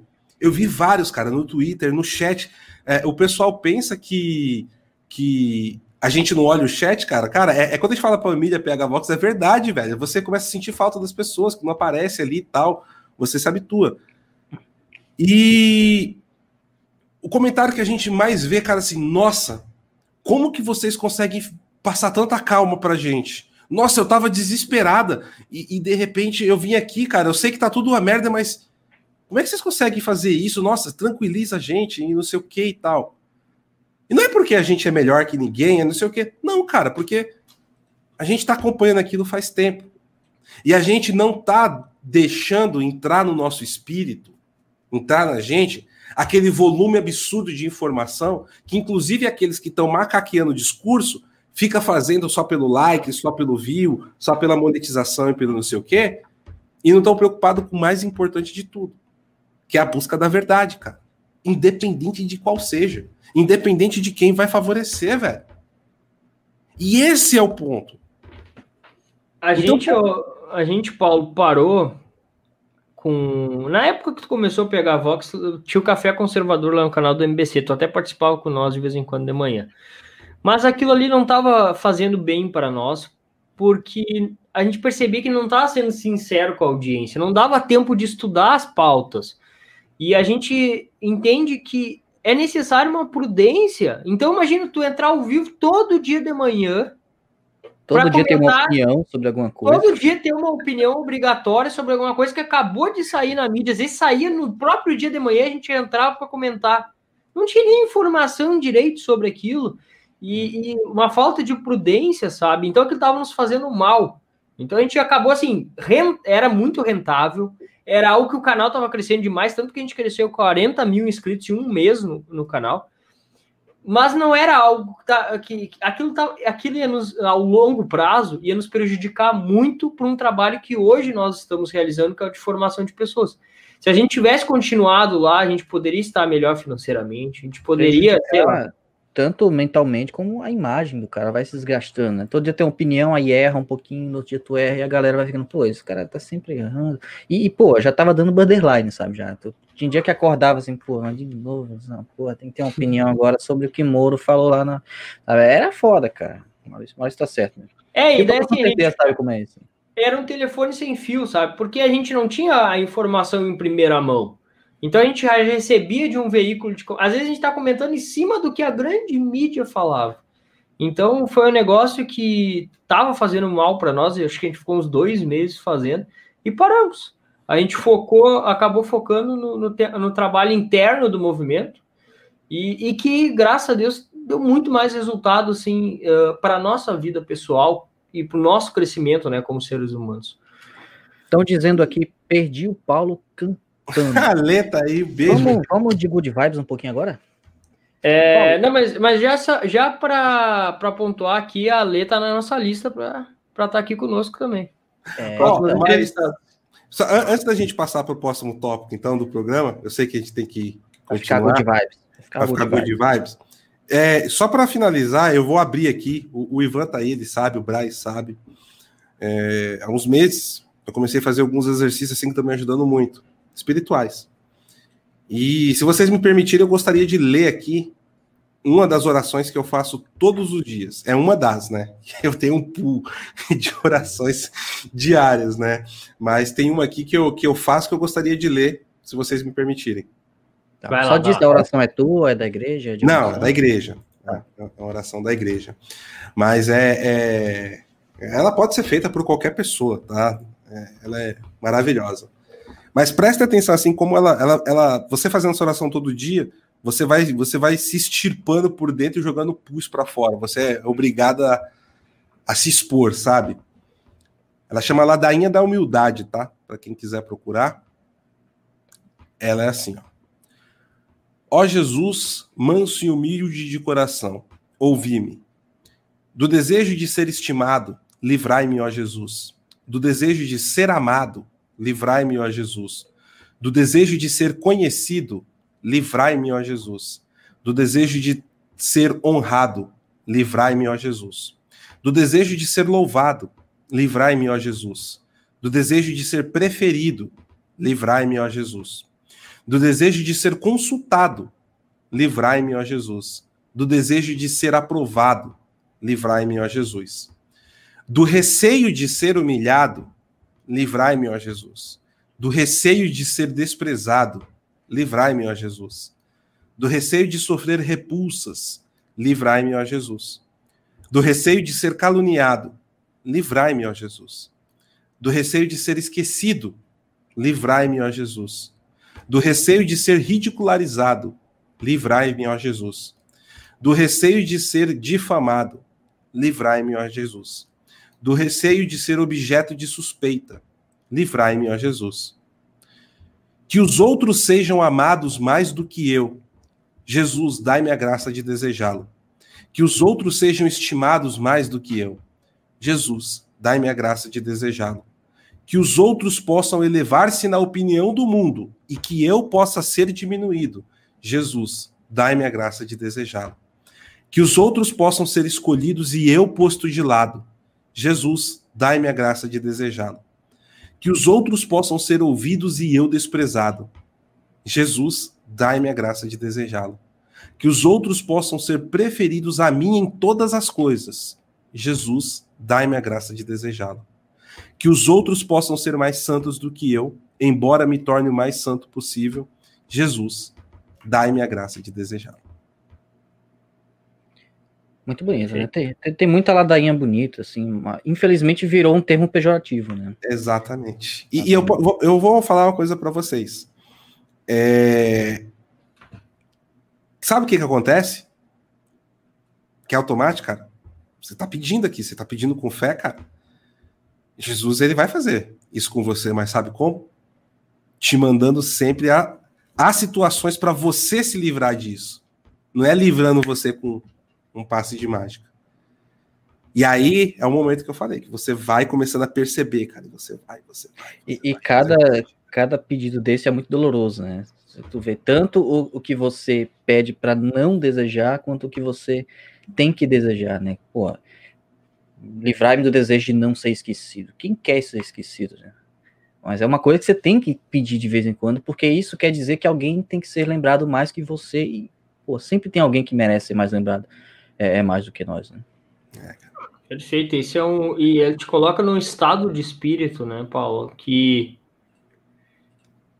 Eu acho que é o, o, que, a, o que tudo que a gente comentou até agora aqui de problemas é, que as pessoas estão se deixando levar dentro da direita, por exemplo, por esse ego, por, por esse desejo de, de saber mais do que os outros, de ter mais seguidores, de likes e tudo mais. Eu acho que quem está munido desse estado de espírito não vai passar por isso, né? Vai conseguir ter uma certa resistência, vai conseguir pelo menos enxergar que, que talvez está começando a ir por esse lado e assim conseguir corrigir né, esse caminho.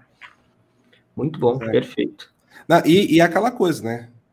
O senso da verdadeira amizade de São Tomás de Aquino, né? E da Invela e da Inole. Amar e odiar as mesmas coisas, é automático. Você vai começar, talvez você não vai ter os amigos mais populares, os amigos que vai te dar contatinho. Você não vai ter os amigos que vai ficar arrumando para você aqueles, aquelas coisas bacanas, tal. Aqueles churrascos, aqueles, aqueles, churrascos. aqueles empregos em gabinetes, tal. Mas você vai ter os amigos que vai elevar o espírito, cara. E vai ajudar você a ser uma pessoa melhor. Porque no final, você é só um cara que levanta de uma cama como qualquer outro aí no mundo inteiro. Você não é melhor que ninguém. E aí a gente volta onde estava falando do Escobar e do Neymar.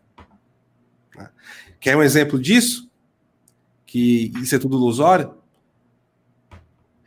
É, você tinha muitos judeus, cara, que eram riquíssimos na Alemanha. Tinham a vida deles tal. E, e aqui eu não estou julgando o caráter deles, longe disso, é só um exemplo de que o dinheiro é ilusório. É, e muitos deles tiveram que abandonar praticamente tudo que tinha, propriedades, fábricas. Os que tinham dinheiro conseguiam fugir. Em torno de 300 mil judeus conseguiram sair da Alemanha. Viveram a vida deles, graças a Deus prosperaram e tudo mais. Tinha em torno de 200 mil que não tinha como sair da Alemanha foram para os campos de concentração, para os guetos e tudo mais. E quando a gente fala que não tinha, não é porque não tinha dinheiro e tal, mas tipo assim, é, é, eles tinham até algumas posses, tinham alguma forma de, de sobreviver, mas acabou. Olha Cuba, por exemplo, tinha lá, quem tinha cassinos, tinha isso, tinha aquilo, teve o golpe comunista, cara, acabou, você não tinha mais nada, é tudo estatizado. Né? Então, o dinheiro é efêmero. Né? Quantas histórias a gente não vê isso no mundo? A pessoa tinha tudo e, e, era um merda, depois que perde tudo, que vai se encontrar como pessoa e ver que o dinheiro não é nada. É, isso vale para várias coisas, né? Para like, para views, para achar que é personalidade disso, daquilo. Fogo. Good vibes, Santos, good vibes. Vamos lá, good vibes. E good vibes. A Alessandra aqui, Barbieri, falou que perdeu você cantando, Paulo. Mas aí, tu, tu, comentou lá no início que tu tinha uma bandinha, era cover, era autoral? O que, que, que, que tu cantava, cara? Era os dois, cara. É, não começou dois. como cover, mas depois a gente teve, teve uma, umas músicas autoral. Chegou a fazer umas 10 músicas. Cara, é cantava. Não, mas assim, minha paixão é. Vai ter que achar essas músicas aí. Achar o Paulo de cabelão. É, deixa pra lá. Orkut lá, vou ver no Orkut lá. Na no Orkut tinha. Mas assim, cara, eu, eu tocava muito classic rock, né? Então, eu sempre gostei muito de, de vasculhar, cara. Então, pô, cara, a gente tocava Deep Purple, Led Zeppelin, Kiss, Quiet Rot, é, Twisted Sister, tocava Beatles, tocava ACDC, melhor banda do mundo. Tá lançando disco novo amanhã. Dia de eu parar pra ouvir um disco novo da ACDC, minha banda do coração. Manowar, Iron, cara, tocava Hendrix, tocava Rush, tocava Queen, tocava Van Halen. Scorpions, não? Scorpions, pô, a gente tocava, eu tocava Wind of Change e tocava uma música chamada. Pô, é do Virgin Killers. A, a música é a. Pera aí, eu tô com a música na cabeça e não tô lembrando.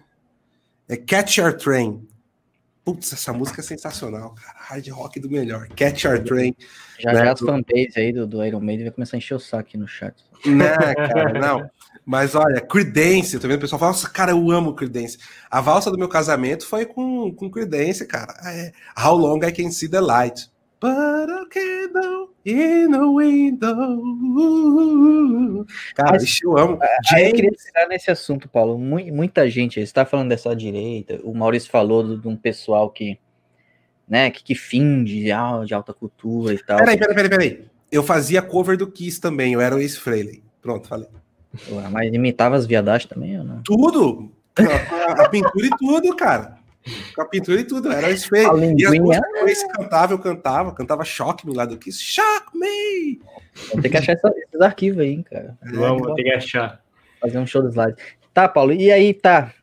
Teve algum papel aí? Porque, veja só, esses dias eu escrevi uma, um, uma coluna lá no, no, Jornal Veracruz, quem não conhece, jornalveracruz.com.br, falando justamente sobre isso, né, sobre cultura pop, que, que, pode ser um degrau né, é para a alta cultura, já que, principalmente na cultura pop clássica, que você falou aí, tem muita referência, né, a, a grandes é, a biografias, né, a, a, a, poesia antiga e tudo mais.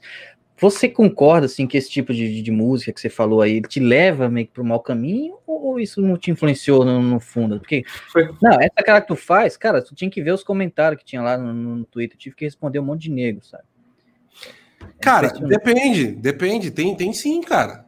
Tem sim. sim. Acho que foi o Dani, não foi o. E quando a gente olha até o Flávio Morgan, o cara é metaleiro até hoje. Então, aí que tá. Tem, tem um pouquinho de fundamentalismo nisso.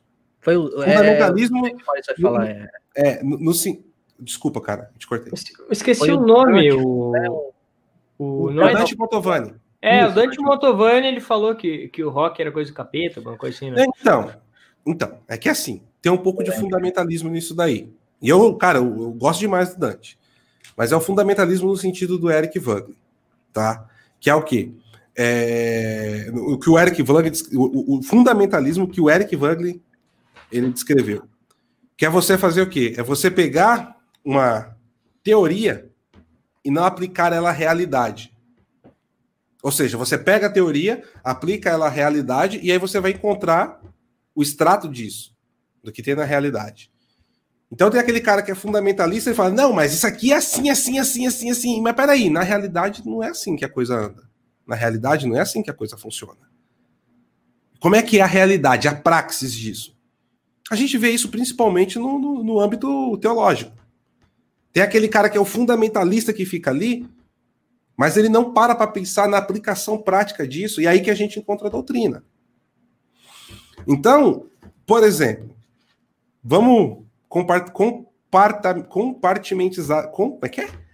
Comparte, vamos tornar, dividir isso em compartimentos. Pronto. vamos dividir isso em compartimentos. Uh, cara, o rock and roll foi utilizado como um movimento de massa para idiotização das pessoas? Foi. Foi. O rock and roll foi utilizado como uma ferramenta de deturpação de uma juventude? Foi. O funk foi utilizado para idiotização das pessoas? Não, não, não, não. Alta foi. cultura, pô. Alta não. cultura, pô. Funk foi. Em outro momento, cara, foi o samba. Em outros, foi o jazz, cara. Se você voltar nos anos 30, o jazz cumpriu esse papel. Sim. Entendeu? Então, assim, o problema não tá no ritmo. O problema tá na engenharia social. Hoje ela é o quê? A Lady Gaga, é a Anitta, você entendeu? É o funk, é o MC não sei o que, o MC abobrinha. Inclusive, várias bandas é, e músicas desse rock clássico que você falou é símbolo de direita hoje, basicamente. Exato, exato. Então vamos lá. Aí é tudo que você ouve, cara. Vamos lá, vamos pegar Iron Maiden, cara. Cara, o Ivan não é muito ligado em música. Teve um dia, cara, que eu tava na vibe do Iron, cara. Puta, eu já fui em show do Iron, amo Iron. Iron, Iron é Iron, né, velho? Quem gosta de Iron, Iron é Iron. E. E aí, cara, você pega. É, é... Eu virei pro Ivan e falei assim: Cara, aí na, na, no Reino Unido vocês devem ter um orgulho do cacete do Iron Maiden, né, velho? Aí ele falou: Olha, é que o pessoal tem. Por quê? Cara, você vai ver as músicas do Iron Maiden, o pessoal fica lá. É, não, você pega, ah, o pessoal fica, é, número da besta, tal, não sei o que. Cara, o negócio do 666 é um texto da Bíblia. A música abre com um texto da Bíblia. Aquela voz tá, oh, well, to see. O pessoal fala, é o demônio. Não, o cara tá lendo o texto da Bíblia. E ali, a letra fala a partir do quê? De um sonho que o Steve Havers, que é o baixista, ele teve uma vez, com essa passagem do Apocalipse. E aí inspirou ele a fazer uma letra em cima disso. Mas você pega, por exemplo, aí o trabalho do Iron Maiden, igual naquela música é.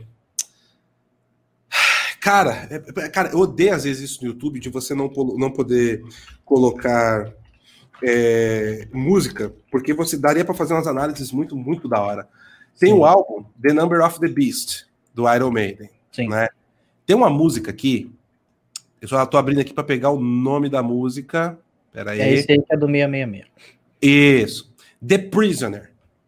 Tá? Pega essa música, The Prisoner. Essa música, ela fala de um cara que ele se vê dentro da Matrix.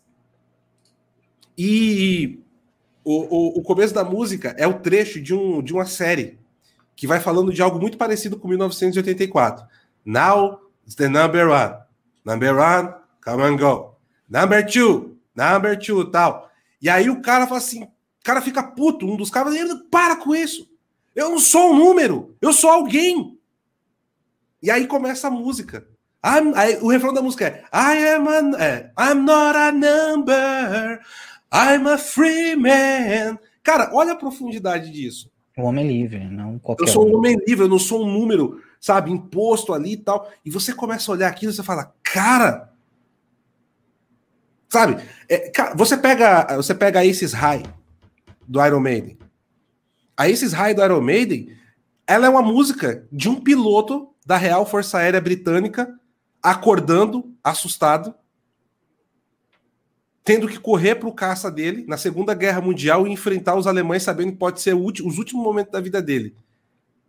E como que a música começa? Com o discurso do Churchill no parlamento. Puta. Isso é rock and roll, hein, galera? Oh, pois a, é. Lana, a Lana acabou de colocar no chat ali também.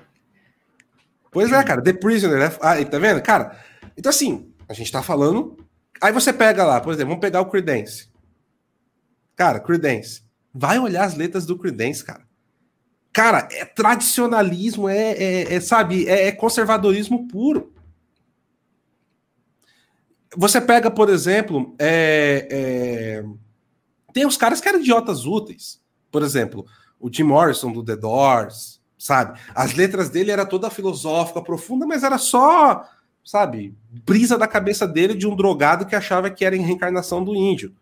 Mas tinha uma poesia ali, pelo menos com uma boa poesia você, vai, você ia sair. Até naquilo que é considerado, é, e aí eu vou talvez causar uma polêmica, muito brega, ou, tipo, vamos pegar um Bon Jobs aqui, né? Quando a gente vai lá para aquele living na player, né? Pô, é conservadorismo puro ali, o cara trabalhando, se matando para sustentar a mulher, dizendo, não, vai ficar tudo bem, né, tá tudo uma merda, mas vamos trabalhar, né, na é verdade. Hoje as músicas não falam mais de trabalho, né, de, de superar desafios. Não, e, e, o Ivan colocou We shall never surrender. Aí o, Churchill fala isso e começa. Você pega. Você pega, por exemplo, eu tava conversando hoje isso com o Braz. Eu, eu tive que conversar com o Braz hoje à tarde, a gente fazer uma reunião das coisas do canal, né? Aí o Braz estava lá me esperando na sala aqui, né? Entrei. Aí eu, falei, ô Braz, tá dormindo? Ele, não, tava ouvindo um Megadeth aqui. Aí eu falei, pô, aí sim, tá. Aí a gente começou a conversar um pouquinho. A gente começou a falar do, do álbum Eutanásia. Ele, não, acabei de ouvir a Tulemon aqui do, do Megadeth. Aí a gente começou a conversar um pouquinho. Cara, por exemplo, a Tulemon do, do, do Megadeth, ele canta um bom trecho da música em francês. Foi a primeira música do Megadeth a ser censurada na MTV, em 93. Por quê? Falavam que a música falava sobre o suicídio e induzia os jovens a suicídio. politicamente correto. Vai ler a letra da música. Fica aqui a sugestão, pessoal. Procura aí, a Tulemon do Megadeth, lê. Vai, ele tá, sabe o que, que fala a letra que o Mustaine fez ali? Exatamente do que a gente estava conversando aqui agora há pouco. De um cara que chega no final da vida e vê que ele não, é, não fez nada, não é nada, e, e a, a, a, morte dele vai significar o fim da existência dele. Cara, e aí? O que, que você fez? A Tulemon fala disso. Mas por que, que o Mustaine fez isso, cara? Por que, que o Mustaine passou por, esse, por isso? Porque o Mustaine era um cara degenerado, drogado, vivia no fundo do poço. Até que os caras do Metallica não aguentaram ele, colocou ele, ele tava na costa oeste dos Estados Unidos, meteram ele num busão e jogaram, mandaram pra costa leste. Ele acordou, tava do outro lado do país, sem dinheiro, sem nada, os amigos abandonou ele. Os caras do Metallica também foram sacana, mas fizeram isso com ele. Sabe que hoje em dia, cara, o Mustaine se converteu cristão, não deixou de fazer os shows dele, não deixou de fazer a. Eu já fui no show do, do Mustaine cristãozão, tocando todo de branco, cara, e aí bangueando lá no meio do. Do, do sabe? O Elvis tinha meio essas coisas também, né? Do nada tá é. cantando música gospel de branco no, no, palco. É, mas, e cara, e, e, e esses dias eu, tava, eu conversando com o Braz, né? O, ele foi participar de um festival na Europa. E aí eles iam tocar, e, e no mesmo dia ia tocar uma banda da Noruega lá de black metal, né? Os caras da Noruega tem muito cara, tem muito black metal. Black metal é. Ali sim o barato é, é do cão, né? E, e o Mustaine falou: não, a gente não vai tocar no mesmo palco com esses caras aí, não. não, mas você não pode ter uma multa. Não vou tocar com esses caras aqui, não. Só em solo sagrado, né? É, eu, pô, como assim? Como é que eu vou vir aqui, depois eu vou voltar lá para a igreja, vou rezar, tal, vindo aqui os caras do Satanás aqui? Não vou. E aí ele pagou a multa, cara. Pagou a multa e, de quebra de contrato não fez o show. Então, assim, tem vários. O Ramones. Cara, Ramones, os caras eram totalmente anticomunista. É. Entendeu? Tem foto do Ramones, tá escrito tem propaganda comunista pichada na parede, tem foto dos Ramones assim, ó. É porque eles tinham uma pegada anarquista ali no início, né? E, os caras apoiaram o Reagan, é cara. mesmo. Uhum. Não, pessoal, mas... eu tô só de telespectador aqui, como pessoal do chat, porque eu não entendo nada de música. mas segue aí. Mas não, isso é mas... só para mostrar assim, né, Paulo? Cara, não gosta, eu, não gosto de, de rock pesado. Né? Eu prefiro uh, quanto mais acústico para mim melhor. Mas é só para mostrar, gente, não precisa ter esse desprezo total. Ah, eu não gosto, ninguém pode. Isso é coisa da, da esquerda, né? Eu não gosto, vou fazer uma lei para ninguém gostar também. Ó, deixa eu falar uma coisa para você como isso daí que eu expliquei do fundamentalismo é nocivo, o Santos. É bom a gente ter esses debates às vezes, cara. Vamos lá. Roger Waters. O cara é um gênio musical. Faz músicas lindas. Qual a mensagem que o cara passa? Aí eu vou mais fundo. Pega o YouTube. Nossa, paz e amor, YouTube. Não tem como alguém falar mal do YouTube. Meu Deus, eles são tudo. O Bono, The Ed. Nossa senhora, ai. O que, que esses caras estão vendendo pelo mundo? O que, que eles estão financiando? Não adianta ter só estética musical, né? Tocar pra caralho, ser bonito. Você tá entendendo? E aí você tem músicas também que, independente do ritmo, que te leva pro, pro, pro lado do satanás, cara. Rage Against the Machine. Cara, Rage Against é uma das bandas, tecnicamente falando, mais. Acho que a melhor banda que surgiu nos anos 90 foi o Rage Against the Machine, cara. Tipo assim, tecnicamente, cara, é um absurdo. Cara, o som é maravilhoso, tudo. Sabe? Vai ver as letras do Rage Against the Machine. Tipo assim, não é dando a entender, é propaganda comunista de cima a baixo. Quando eu tô falando comunista, é comunista mesmo, maoísmo. É maoísmo de cima a baixo. É revolução, é botar fogo. Tipo assim, se o Against existisse hoje, cara, é, ainda ele seria a trilha sonora do, do Black Lives Matter. Do que a gente tá vendo nos Estados Unidos hoje. Olha o comentário do Ivan aí. O Ivan eu, só, eu só escuto Frank Sinatra pra cima. Uhum. Ah, cara, mas é ótimo. Eu tô doido que chega o Natal, porque tem um playlist do Frank Sinatra, só músicas jantalinas, cara, que é uma coisa assim. Tô doido pra chamar um monte de gente em casa, meus amigos, venham pro meu Natal e botar Frank Sinatra e obrigar todo mundo a ouvir, só pra se fuder. É. Pois é, mas assim, eu não, entendo nada, eu não entendo nada de música, mas o comentário que eu já ouvi foi falando mal do Frank Sinatra, que ele é só comercial.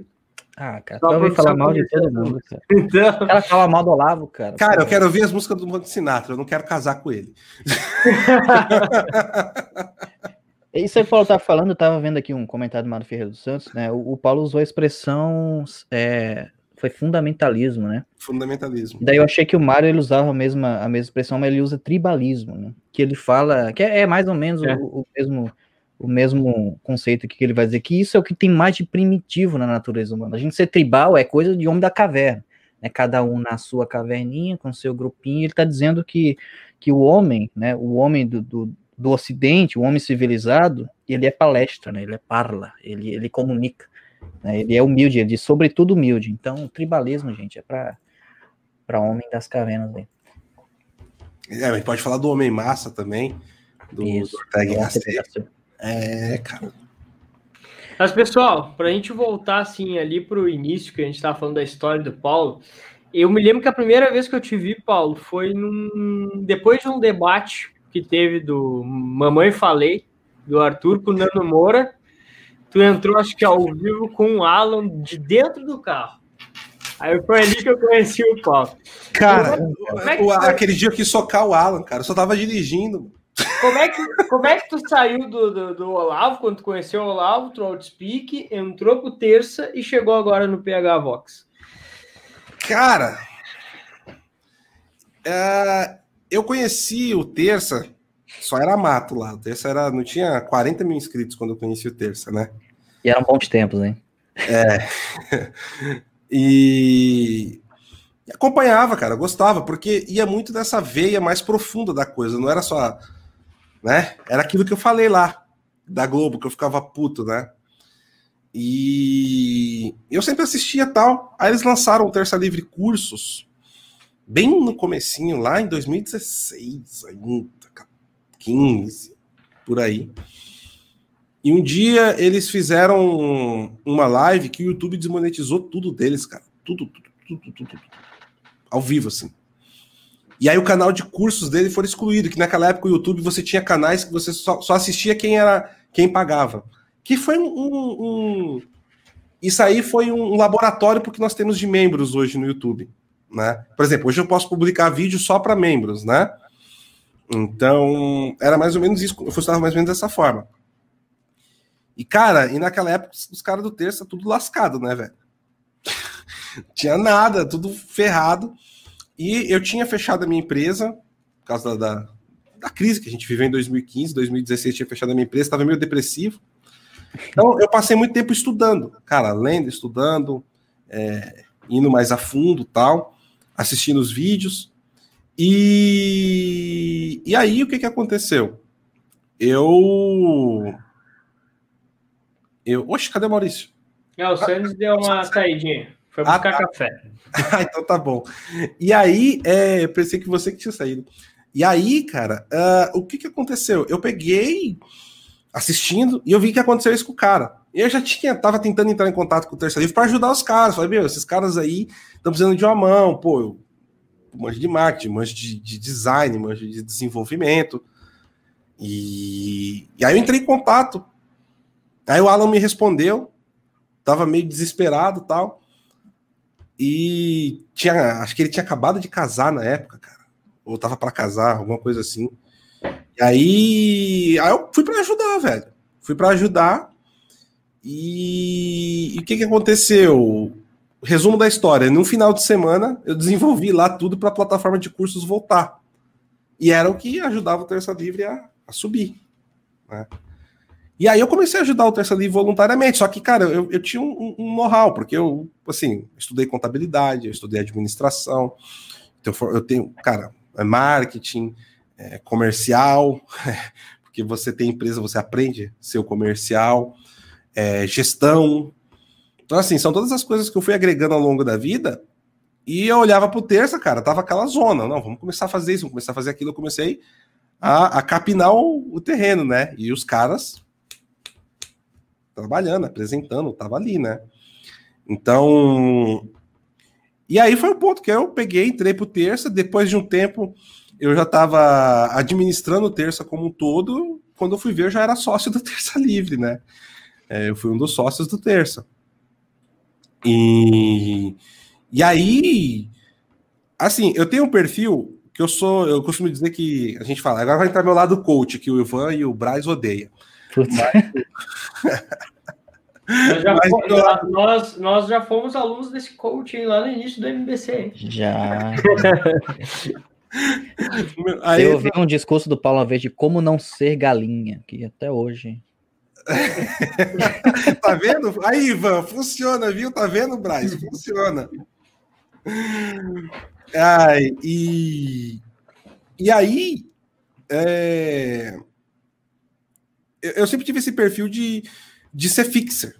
De o quê? Você vê um problema, eu vou lá e resolvo. Não, se eu não sei como resolver o problema, cara, eu vou aprender para resolver esse problema. E, cara, aí começou a aparecer um problema, pô, vai ficar sem programa. Não, deixa que eu vou lá e apresento. Cara, como que eu apresento?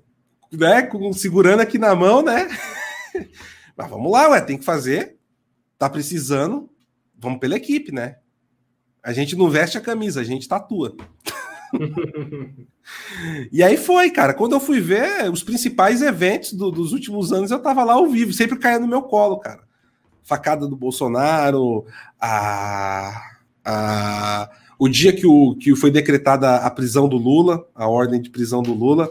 Quando o Lula foi preso, ele foi. Trouxeram ele para a Polícia Federal aqui pertinho da minha casa, cara. Eu fui para lá ao vivo, cobri, cara, no Skype lá, filmando o Lula sendo preso. Sabe? Eu tava lá. E aí foi. Aí, de repente, o pessoal me chamava para fazer palestra, igual vocês me chamaram algumas vezes. Pô, vocês me proporcionaram uma das maiores honras da minha vida, cara. Palestrar antes do Dom No Ber... lançamento do MBC, tava o Paulão lá. É, é essa, a palestra que o Paulo palestrou, é, dividiu o palco aí com o Bertrand. É doido. Aquele dia, aquele dia eu tremia mais que vara verde. é, pois é. é. E assim, 2021 a gente vai vir com muito evento aí de novo. Está ah, programando porque o pessoal está precisando se encontrar pessoalmente. Que Esse negócio só de internet aí não tá dando. Isso aí é ótimo. Vamos voltar então, para os eventos. Então, assim, cara, quando eu fui ver, eu estava apresentando.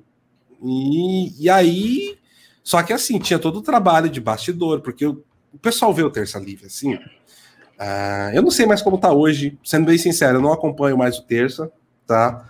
Não é por nada, mas é porque não dá tempo. E o, o, o, o Terça, ele foi por um caminho diferente, que não tem como eu ficar acompanhando. Não, eu, preciso, eu preciso acompanhar e consumir outras coisas. Então, eu não sei, sendo bem sincero, eu não sei que pé que tá o Terça hoje, eu não sei como é que tá, tá a administração dele, acredito que esteja muito bem. Mas, pelo menos, o Terça foi crescendo e tinha um trabalho grande de administração. É, pelo menos na minha, eu vou falar da minha época, tá? Eu saí do Terça faz um ano e meio. É, na minha época, as pessoas acham que o Terça era só você ligar a câmera lá e apresentar e tal, não sei o quê. Uhum. Não, cara, tem uma, tem uma equipe enorme. Tinha gestão de pessoa, RH, lidar com conflitos internos, sabe? Pautas, contatos, e, e, quem tocava a empresa era eu, era decisor. Então, tipo assim, as coisas aconteciam no terça, grande parte eu que tinha que tomar as decisões. Entendeu? Vinha para o meu colo, tinha que tomar as decisões. É, então você começa a ter contato com muita pessoa, falar tal, não sei o quê, aí você tem que apresentar, você tem que administrar, você tem que gerenciar a equipe, você tem que resolver briga interna dos funcionários, e tem rádio peão, e tem não sei o quê e tal. E aí, cara, chegou uma hora que eu me iludi um pouco, falando de mim mesmo, não tô falando de ninguém, falando do Paulo, da minha experiência como pessoa. É... E aí vem todo aquele processo que a gente estava conversando até agora. E, cara, é... e eu dei um piripaque, né? Deu um piripaque, porque o começo de 2019 para mim foi muito pesado. Uh, eu, eu, saí do terça na metade de 2019. Só que eu comecei a sumir do terça no começo do ano. Né, Para quem acompanha lá há bastante tempo, é, eu, eu, eu, eu, sumi do terça no começo do ano passado. Mas por quê? Minha esposa estava grávida e.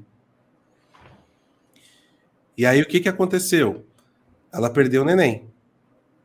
Né? É... E aí, cara. Na verdade, é, na verdade aconteceu a coisa antes, né? Eu tava trabalhando muito, eu tive um piripaque, cara. Fui parar no hospital, taquicardia, minha esposa grávida. E. Cara, foi um susto. Eu achei que ia mesmo, assim, de verdade, sabe? Eu achei que. Eu cheguei a pensar assim para Deus: olha, cuida da minha esposa tal. Excesso de trabalho. E aí fui para o hospital, melhorei, vim para casa, tive que diminuir o ritmo, ficar uma semana afastado. Aí na semana seguinte, não sei se pelo susto, não sei o que, que foi, né? É... E aí minha esposa perdeu o nosso filho, cara. E aí, cara, foi a hora que para mim perdi o chão, assim, de verdade, sabe? Porque foi a segunda vez que isso aconteceu. A primeira vez foi em 2014. Putz. Agora de novo, sabe, velho? Eu tava muito feliz, cara. Sabe, a minha vida era meu filho, assim. E, cara. E a, e a gente não consegue, cara. A gente tenta, mas infelizmente, cara, sabe? A gente coloca na mão de Deus. E o meu sonho é ser pai. E não sei se eu vou conseguir de novo, sabe? E. Mas também, se não for, cara, Deus está reservando alguma coisa pra gente, a gente não pode duvidar do caminho que ele coloca pra gente. Aí eu comecei a colocar muita coisa na balança. O que, que importava de verdade? Aí começa todo aquele processo que a gente estava conversando agora há pouco, sabe? E aí, cara, foi o momento que eu comecei a me desligar do terça. Não pelo terço em si. Porque. É, tá, e aí? Você tem os contatinhos, você tem os likes, você é famosinho. Tô falando de mim, tá, pessoal? Não tô falando do terço, eu tô falando do Paulo, da minha experiência como pessoa. Não, não levem isso para as outras pessoas que estão lá no terço. Eu deixei amigos lá, enfim. Não tem nada a ver uma coisa com a outra, tá? Não façam essa mistura. Tô falando único exclusivamente de mim. E, enfim. No final, cara, eu vi que tudo isso era efêmero. E que eu, Paulo, eu, Paulo, estava sendo tragado por uma coisa que, que eu estava criando, que umas situações que eu estava deixando me influenciar. Aí foi o momento que eu conversei com o pessoal, comecei a passar o bastão, saí. Porque aí a única coisa que diverge de mim do terça, mas não é uma divergência, enfim, de briga, de nem nada. São caminhos naturais da vida. O terço ele tinha uma proposta de trabalho. E com o tempo foram aparecendo oportunidades para o terça que eles foram por outro caminho. Que é hoje como eles fazem. Hard news, acompanhar, acompanhar as coisas tal. Não existe certo e errado. Existe propostas de trabalho. E, e essa proposta de trabalho foi a proposta que a maioria decidiu seguir no terça. Então, é, talvez para a empresa foi até melhor esse caminho. Eu vejo que o terça. Essa, essas diferenças que tu fala, Paulo, seriam em relação à questão do conteúdo. Por exemplo, Sim. eu percebo como telespectador que o terça ele ele era muito mais um, um, os hangouts eram cada hangout tinha um peso, tinha uma, uma aula por trás, né? E depois ele foi para um caminho muito mais de mídia, seria isso? Por isso que Exato. eu brinquei lá quando tu falou o texto das antigas, eu falei bons tempos. Né? Não, mas é. E mas pro ter... mas a gente vê, quando eu saí do terço ele tinha 600 mil inscritos, hoje está com um milhão e pouco, né? É... Então assim, eu sei da importância do trabalho que eu fiz lá dentro do terço e que todos fizeram, não foi só eu, todo mundo ali trabalhou. Só que hoje o terço ele segue um caminho que não é o que eu, como gestor da empresa, gostaria que o terço estivesse seguindo. Isso não significa que o caminho que o terço seguiu é ruim. Isso não sou eu que tenho que julgar, nem não é problema. Tipo assim, são escolhas de método de trabalho, regras editoriais, normal. Mas eu acredito num processo mais de longo prazo. É tanto por isso que vocês veem isso refletido no Pegavox. Mas quando, Paulo, o pessoal dizia que o intuito do texto era ser uma mídia jornalística, tu não já. Porque, pô, antes esse texto era Martir Tiavarria, no Hangout com o Italo Marcili e o Alan ali mediano. Quando os caras falaram, ó, oh, vamos, queremos ser jornalismo, você não já. Pô, não dá pra ter o Tiavarria ou o Italo. Você não já não tinha, pô? Não, sim, mas. É, é... É, cara, é que é difícil. Eu não quero ficar julgando aqui o trabalho do terço. Acho que cada um faz. É, sabe, é, e, é, e também existia essa lacuna de representatividade de mídia. Sim. Então, eles resolveram preencher essa lacuna é. da mídia e deixaram em aberto a lacuna. aberto a outra. Minha não, pergunta não. é, não era previsível? Não, no seu ver ou não? Cara, aconteceu naturalmente. Porque, como o Maurício falou, foi uma lacuna que foi preenchida, entendeu? Só que, enfim, é, e aí foi o momento que juntou tudo isso, que eu tô comentando aqui. Aí eu falei, pô, eu vou sair. É, pô, mas pô, olha o terço que é hoje, cara. Você era sócio do terço? É, eu era. Sabe? E sair, cara, não tinha mais meu sair, sair assim, ó. E aí? O que, que eu vou fazer amanhã para colocar o pão na mesa, entendeu? É, mas Deus provê. Eu me lembro que tu nos falou um negócio, Paulo, quando a gente estava começando, a gente meio que começou a pegar, ou tu começou a pegar a Vox, a gente começou meio que o trabalho no canal do MBC também. E, e, a gente falou assim, cara, a gente tem lá, às vezes, eh, começou agora, tem 80 pessoas assistindo só.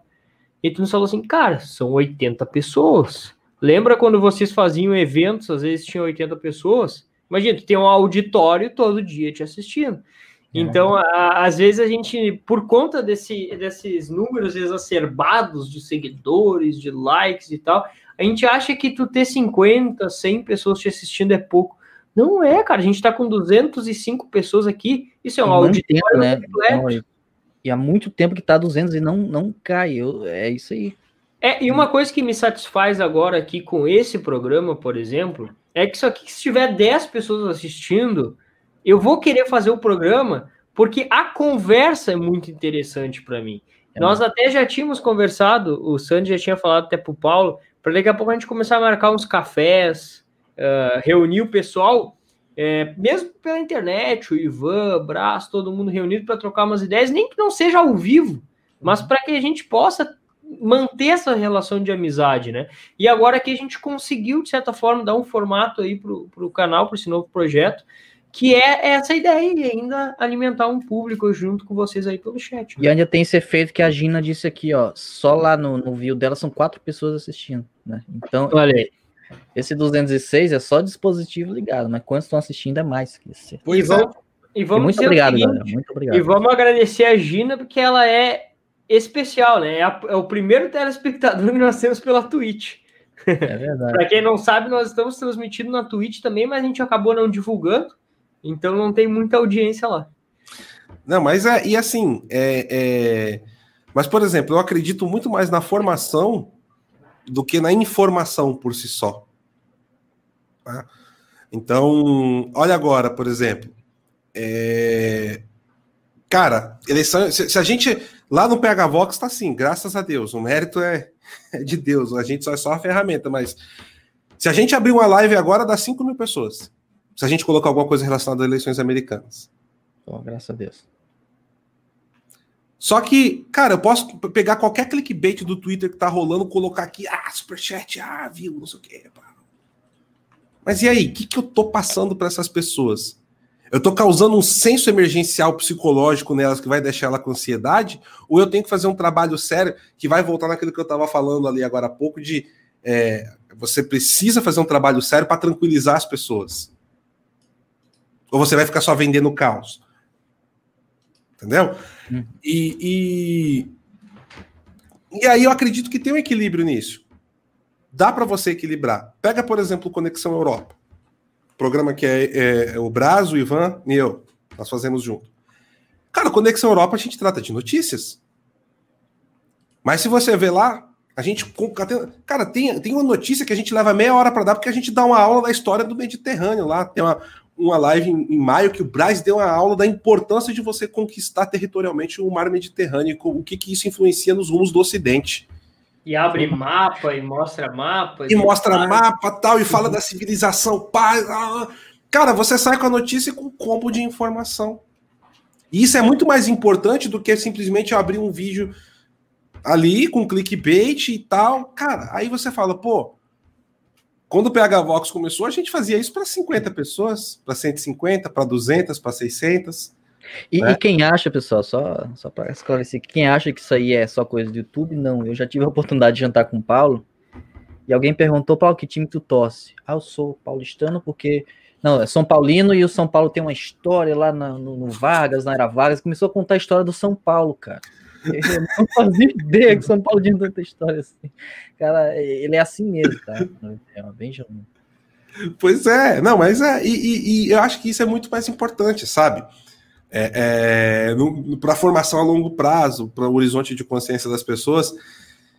E, e, tem um cara, eu vou falar um cara porque é, às vezes a gente tem que, que, que, que falar assim para você conseguir falar, né? Mas é um. Eu falo que é meu mestre intelectual, que é o Sr. Sepúlveda, né? O Sr. Sepúlveda, sabe? É, cara, o que eu aprendo com o Sr. Sepúlveda todos os dias? Eu falo com o Sr. Sepúlveda quase todos os dias. É difícil o dia que a gente não se fala por telefone. Inclusive, uma pergunta interessante: como é que tu conheceu o Sr. Sepúlveda? Cara, eu conheci o Sr. Sepúlveda foi o seguinte. Uh, teve um dia que o Ítalo estava aqui em São Paulo e foi em 2017, isso, acho, 2016, 2017. Foi 2017, tinha acabado de acontecer a, a, a eleição na França, que o Macron foi eleito. Foi depois que tu saiu da caverna, né? Bem depois. É, e aí o, o, tinha acontecido o um encontro monárquico no Rio de Janeiro, e aí o, o, o senhor Sepúlveda foi entrevistado lá no encontro monárquico do terço, eu ajudei a transmitir, né, cuidei da, da ancoragem e tal. E, e aí combinou, o senhor Sepúlveda entrou em São Paulo, aí o Ítalo falou, Sepúlveda, eu tô em São Paulo, vamos marcar da gente tomar um café? E aí eu tava nesse café, né, foi eu, o Ítalo e a namorada do Ítalo na época, né, ele não tá mais com ela, e foi nesse café que nasceu o radar da mídia lá do Terça Livre. Né? Foi onde nasceu ali. O radar da mídia nasceu naquele café que nós três estávamos tomando. Aqui no, no ali no Pátio Higienópolis, em São Paulo. Aqui em São Paulo. Para quem daqui conhece. E, e aí, a gente tomou café, começamos a conversar. Ah, vamos almoçar, vamos almoçar. Quando terminou a conversa, tipo assim, o Ítalo tava com a namorada dele lá, conversando de amenidades, e eu e o senhor Sepúlveda, a gente estava falando do, do, milagre de Ourix, da Fundação de Portugal. eu fui perguntando, perguntando, perguntando, perguntando, perguntando. E aí o senhor Sepúlveda, cara, quando a gente foi ver, era 4 horas da tarde, a gente se encontrou às 10 da manhã. Era 4 horas da tarde e o coitado do senhor Sepúlveda lá, aguentando eu perguntando, né? Eu pentelhando o senhor Sepúlveda. Aí foi o dia que eu conheci ele. E o senhor Sepúlveda... É? Senhor, senhor Sepúlveda que vai estar conosco aqui na terça-feira, às 22 horas. Terça-feira passada a gente conversou com o Ivan, o Ivan contou toda a história dele, como ele foi parar no Reino Unido, como ele conheceu o Paulo, o PH Vox. Terça, o senhor Sepúlveda aí, vamos saber como esse português veio parar aqui no Brasil e tudo mais. E, e sabe, o senhor Sepúlveda, para mim, ele é quase que um, um super-herói, assim, no sentido de que quando eu tô com ele, eu fico olhando assim. Cara, quando você tá com cara... você fica até mais assim, né? Tipo. É, não, tá falando. Uh, Terça-feira nós vamos ter, palavrão, que, perto do vamos ter que vir de, com terno de galo aqui. É, né, mas é, isso daí, pessoal, é, tem um, um quê? É, e aí, do ponto que eu aprendi com o senhor Sepúlveda. A TFP é uma fábrica de senhores Sepúlvedas. eu, eu, eu, por conta do senhor Sepúlveda, a amizade, graças a Deus que a gente tem, é uma amizade muito Cara, é, é, assim, eu dou muito valor à amizade do Senhor Sepúlveda, assim, sabe? É, eu falo de coração, ele é um grande amigo mesmo, assim, sabe? Aprendo demais. Às vezes eu, eu tô nervoso com as coisas aí.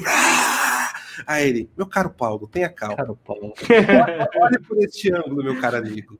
É assim, cara, as nossas conversas, sabe? Ele, e tal, tal, tal, e tal, tal, tal. É mesmo, né, senhor Sepúlveda? E aí, pega intimidade, eu já fico desse jeito com ele e tal. E a Fabi quer me matar, né? Ela, você não tem a classe do Senhor Sepúlveda, você fala com ele como se você estivesse falando com o Braz. Mas tá seguindo bem, né? Meia-noite e dez, o Paulo em casa, de terno e gravata. Tá seguindo bem os passos do Sepúlveda. Não, e, e, assim, cara, aí o, o, e a gente vai conversando, e o Senhor Sepúlveda me ensinou muitas coisas, cara.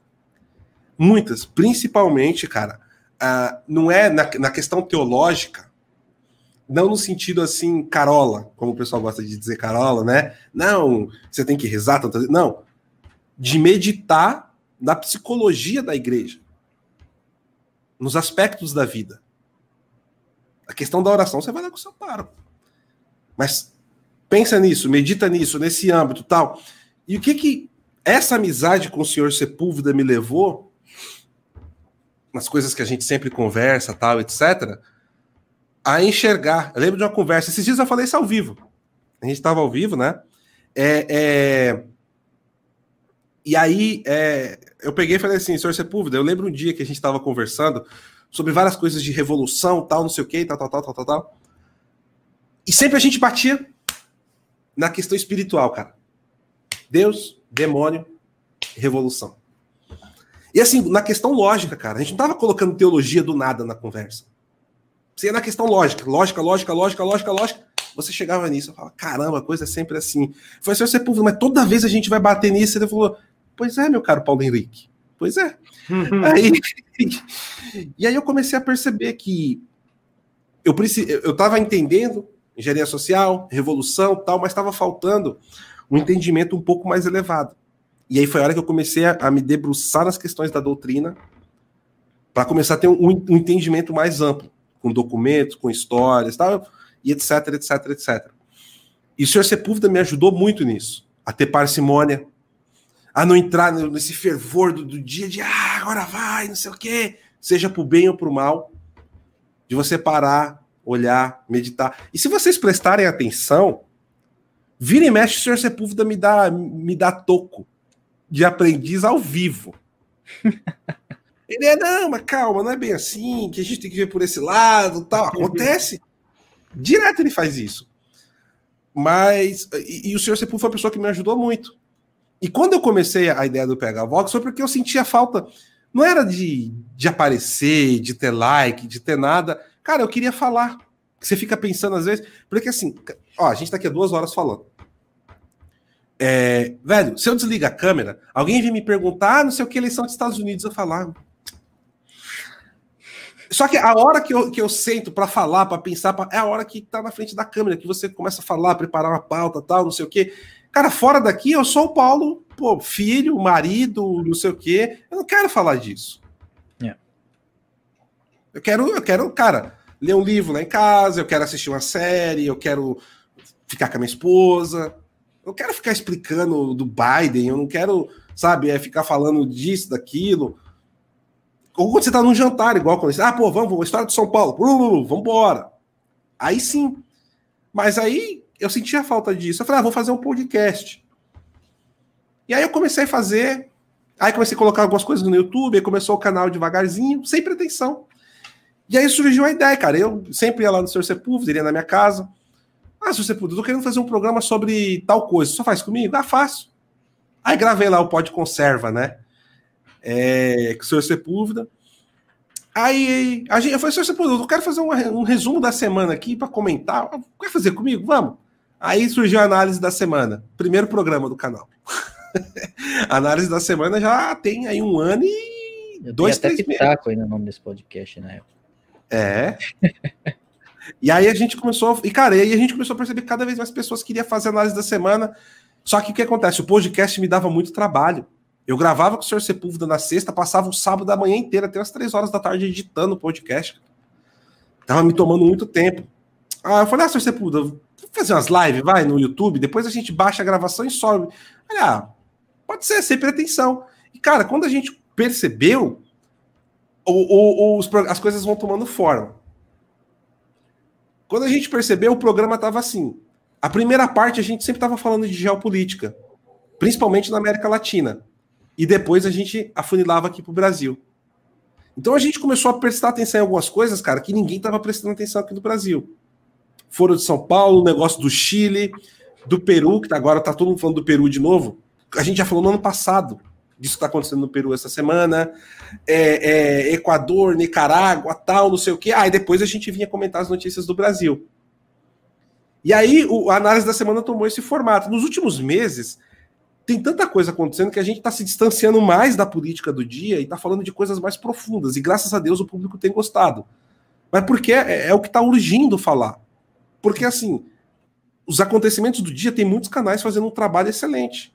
Só que tem uma outra lacuna que precisa ser preenchida. Mas o, o formato da análise da semana é o quê? A primeira parte falar de notícias internacionais e a segunda parte de notícias nacionais. E a gente começou a falar muito do movimento revolucionário da América Latina nas notícias internacionais, na Espanha. Espanha, Portugal e América Latina. E, e aí foi aí o, o, o, o embrião do que o PH Vox é hoje, né? Nasce desse jeito. Aí. Bom, acho que vocês vão perguntar do Brasil do Ivan, eu já posso emendar aqui? Pode. É, não, para, para, para, para, para, para, para. É. Mostra o vídeo aí do senhor Sepúlveda, Santos. Vou mostrar aqui. É só para contextualizar, foi o seguinte: tava semana aí falando com o Paulo, né, e tal, para para ele participar aqui com a gente. Eu falei, será que o senhor Sepúlveda aceitaria? Daí do nada o Paulo me manda esse vídeo aqui, pessoal. Senhor Sepúlveda, eu tô com, conversando com o Anderson Santos aqui. Ele tá perguntando se eu participo lá do podcast Sai da Caverna, só vai? Eu vou. Então Sim, tá. Então tá aí. Com todo gosto. Tá combinado então, Santos. Só marcar com ele. Simples assim. Simples. Foi terça-feira, o senhor sempre estava jantando lá em casa. Comendo é, salada aí com azeite, é. É, não, depois teve um polpetone com macarrão na manteiga feito. A patroa feita. Ia deixar o cara passar fome só no mato, né? O vegano safado. É.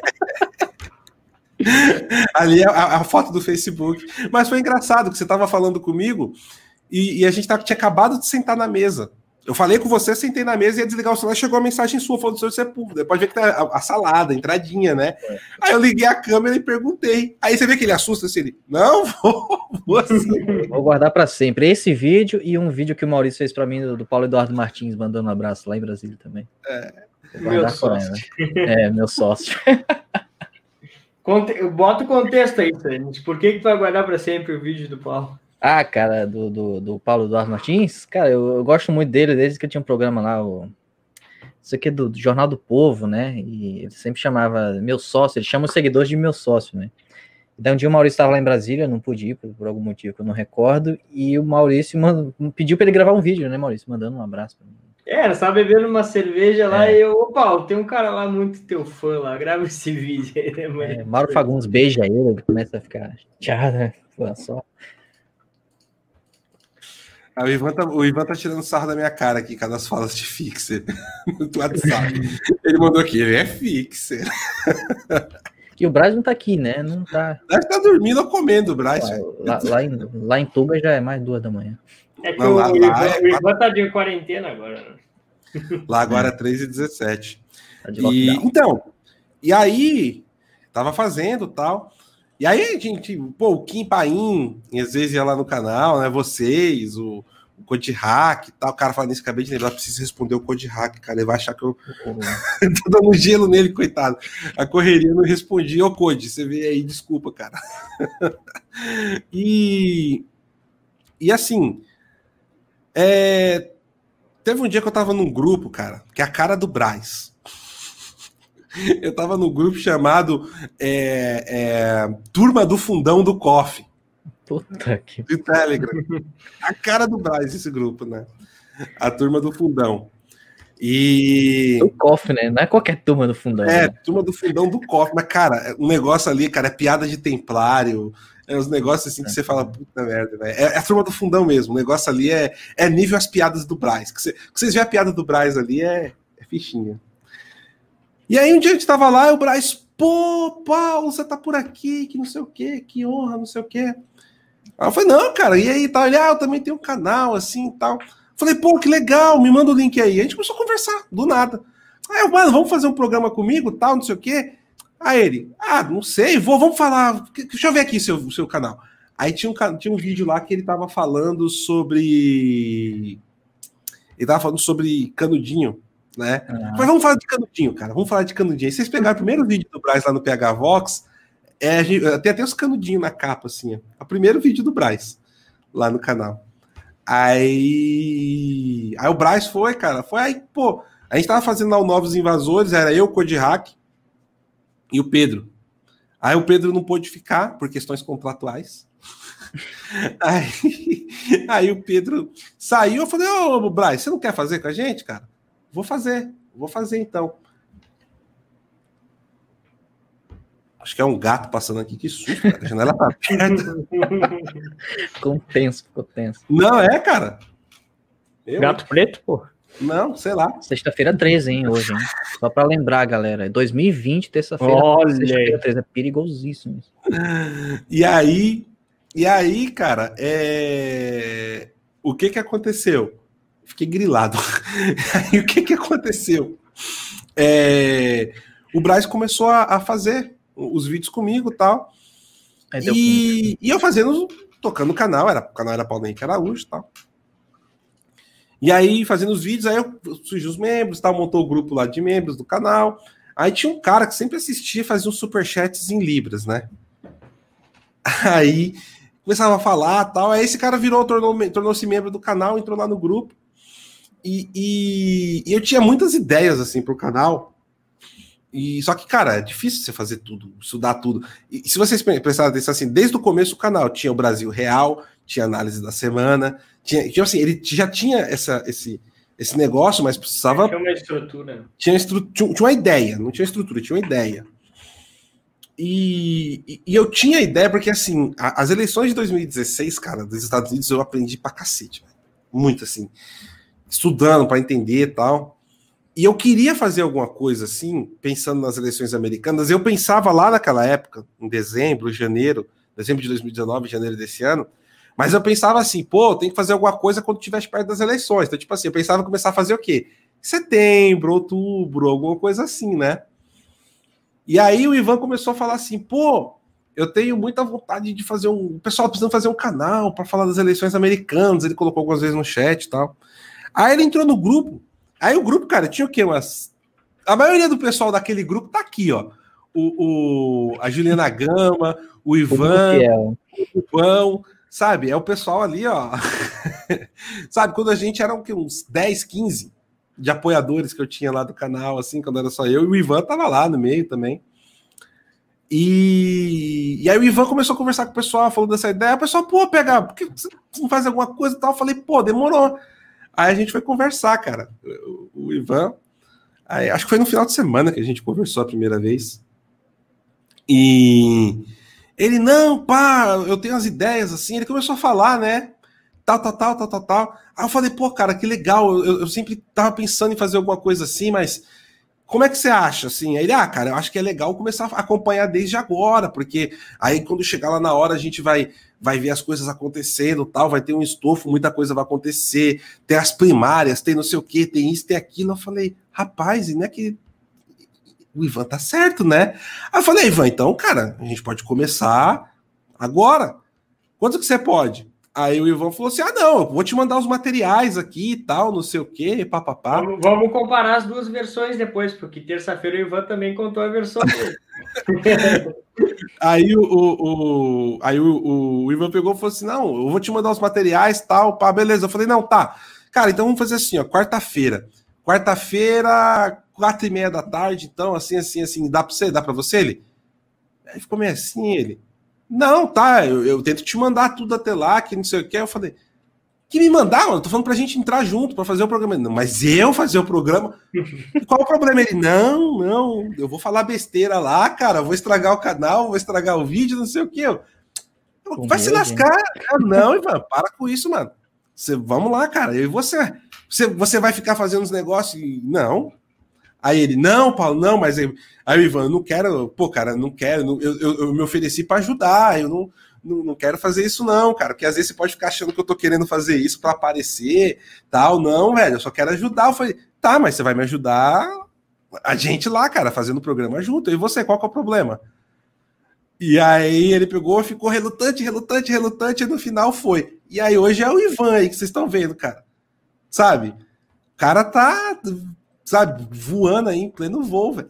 Foi numa dessas também que ele fez um curso lá de, pô, tem umas 10 aulas, Maurício, lá? Não, não tem 10 aulas. O, Ivan, para quem não sabe, também é membro lá do MBC é. e ele uh, fez um curso de 10 aulas lá é dentro empréstimo, do tá? Vocês não se animam, não. O Ivan, não, é... o passe dele é do Pega Vox, tá? Ele é desse, pessoalzinho aí no negócio. Ah, ele se infiltra em qualquer lugar e, Pô, o cara encanta A gente tá, não, mas para aí, o Ivan é membro, a gente nem sabia que o Ivan era membro, quando veio o Ivan tava lá dentro do MBC, né? Daí ele é. produziu um curso de, em 10 aulas sobre o conservadorismo lá, mostrou toda a origem lá na Inglaterra, tudo. E aulas ótimas, assim, não é 10 cara, aulas. Inclusive no canal do MBC tem a primeira aula lá livre para vocês assistirem. Então, assistam aí, se vocês colocarem MBC, Ivan Kleber, vocês vão ver a primeira aula, que foi muito boa. Ele fez até alguns videozinhos lá por Londres, lá, mostrando pontos históricos e tudo mais, e, e tá lá disponível para os membros. Cara, é fera. Não, e, e assim, e aí foi aí que o surgiu. E aí, lembra daquele, daquelas coisas que assim, é o que eu falo, cara, é, tudo é providência divina. E quando você coloca a, a, a questão de. É...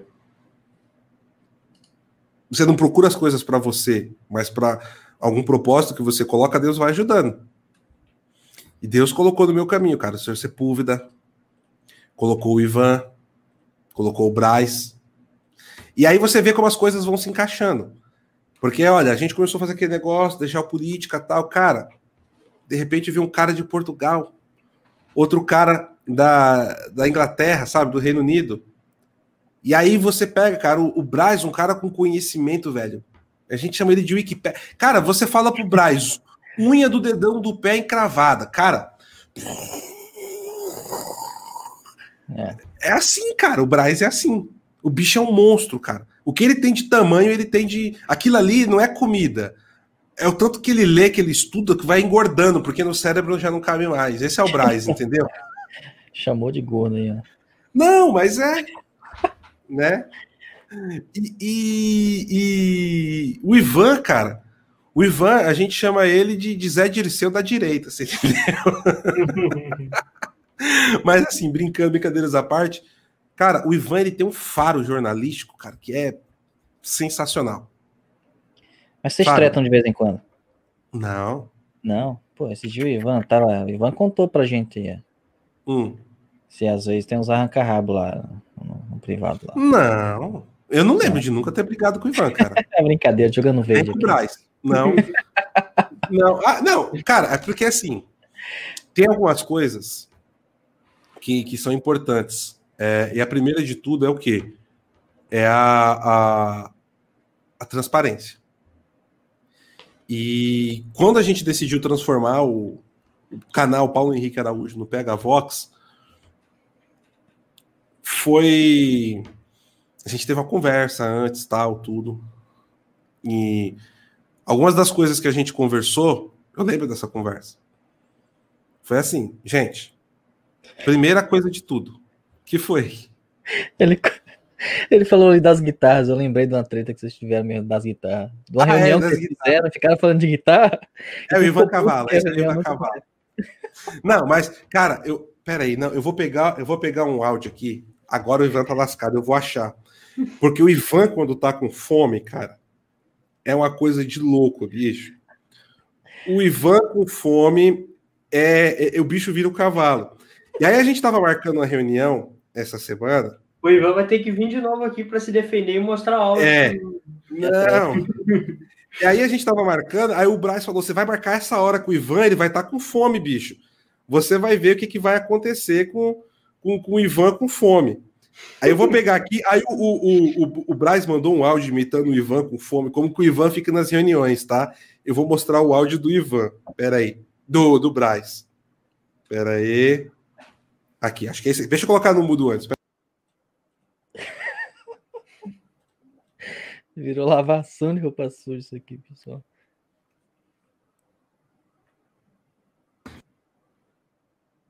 Tá mutado, Paulo. Tá mutado ainda, cara. É que o Braz fala algumas coisas no, no, no, nos áudios do WhatsApp, cara, que se isso vaza, as pessoas não pegam o contexto, velho. Acaba com o Braz, velho. Coitado. Pera aí. Pera aí que eu vou achar. Eu tenho que achar esse áudio aqui. Senão. Pera aí. Enquanto, enquanto o Paulo acha, a gente pede para vocês inscreverem-se no nosso canal de cortes. Nós estamos fazendo os, os cortes dos melhores momentos das entrevistas. Então, este, este momento aqui com certeza vai ter um corte do áudio. Então, inscrevam-se no canal, vou colocar aqui no chat para vocês. E também, pessoal, tem um e-mail que está na descrição do vídeo, que é ouvinte.saiadacaverna.gmail.com, em que vocês vão enviar um e-mail para nós contando como vocês saíram da caverna, qual foi a virada de chave na vida de vocês, falando também um pouquinho sobre os convidados, sobre o programa que vocês gostaram, fazendo comentários, porque durante a semana nós vamos fazer um programa especial de leituras de e-mails, tá? Então, aí na descrição está o e-mail ouvinte.saiadacaverna é, arroba gmail.com para vocês enviarem o e-mail de vocês. A gente está aguardando lá. E é isso aí. Vamos ver se o Paulo achou. Achei. Olha aqui, o Braz vai dizer o que, que é o Ivan nas reuniões que a gente faz quando o Ivan tá com fome. Olha isso aqui. Ei, mas oh, vocês podem terminar isso logo, que eu tô com fome. Minha janta tá chegando. Ei, pera aí que a Jardelli tá ligando pro Uber Eats. Ô, Paulo, mas vai, isso, vai, parte isso pro final. Resume, resume que eu tô com fome, quero jantar. Ficou até com sotaque meio gaúcho. Não, é, que eu, é o sotaque do Ivan, vocês foram prestar atenção. Cara, o Bryce. Vamos, resume, anda, chega, tá, tá, tá. O meu Uber Eats tá chegando. Pô, coitado, até saiu do chat, parou, tava piruando aqui a live inteira, agora sumiu. Não, mas é sério. Mas agora, só para fechar, né, que eu tava falando, a gente teve um, um, uma conversa, né? O pessoal tá rachando o bico aqui. é, mas é, a conversa que a gente teve foi no seguinte sentido: cara, tem que ter honestidade. Se tem um problema, chegue e conversa. Não tem que ficar de mimimi. E teve momentos que a gente chegou e falou: ó, galera, tá acontecendo tal coisa aqui, é isso, não é? Vamos conversar? E, cara, é isso que mantém a, a nossa unidade. Mas, acima de tudo, foi a primeira coisa. Tem pessoas que podem não entender o que, que eu vou falar aqui. Mas não, não olhem isso com um olhar preconceituoso, quem não entender. Só pense se quiser, me procure que eu explico com profundidade. Mas quando a gente foi conversar para transformar em Pega Vox e tal, e ah, o Ivan tá falando que é verdade. É, quando a gente foi pensar para conversar no, no, no PH Vox e tal, é, uma coisa que eu falei para eles é o seguinte: ó, tem que ter consciência de uma coisa. Esse canal ele foi feito para a honra e glória de nosso Senhor Jesus Cristo. E a função dele, antes de qualquer coisa, é ajudar as pessoas a converter as suas almas.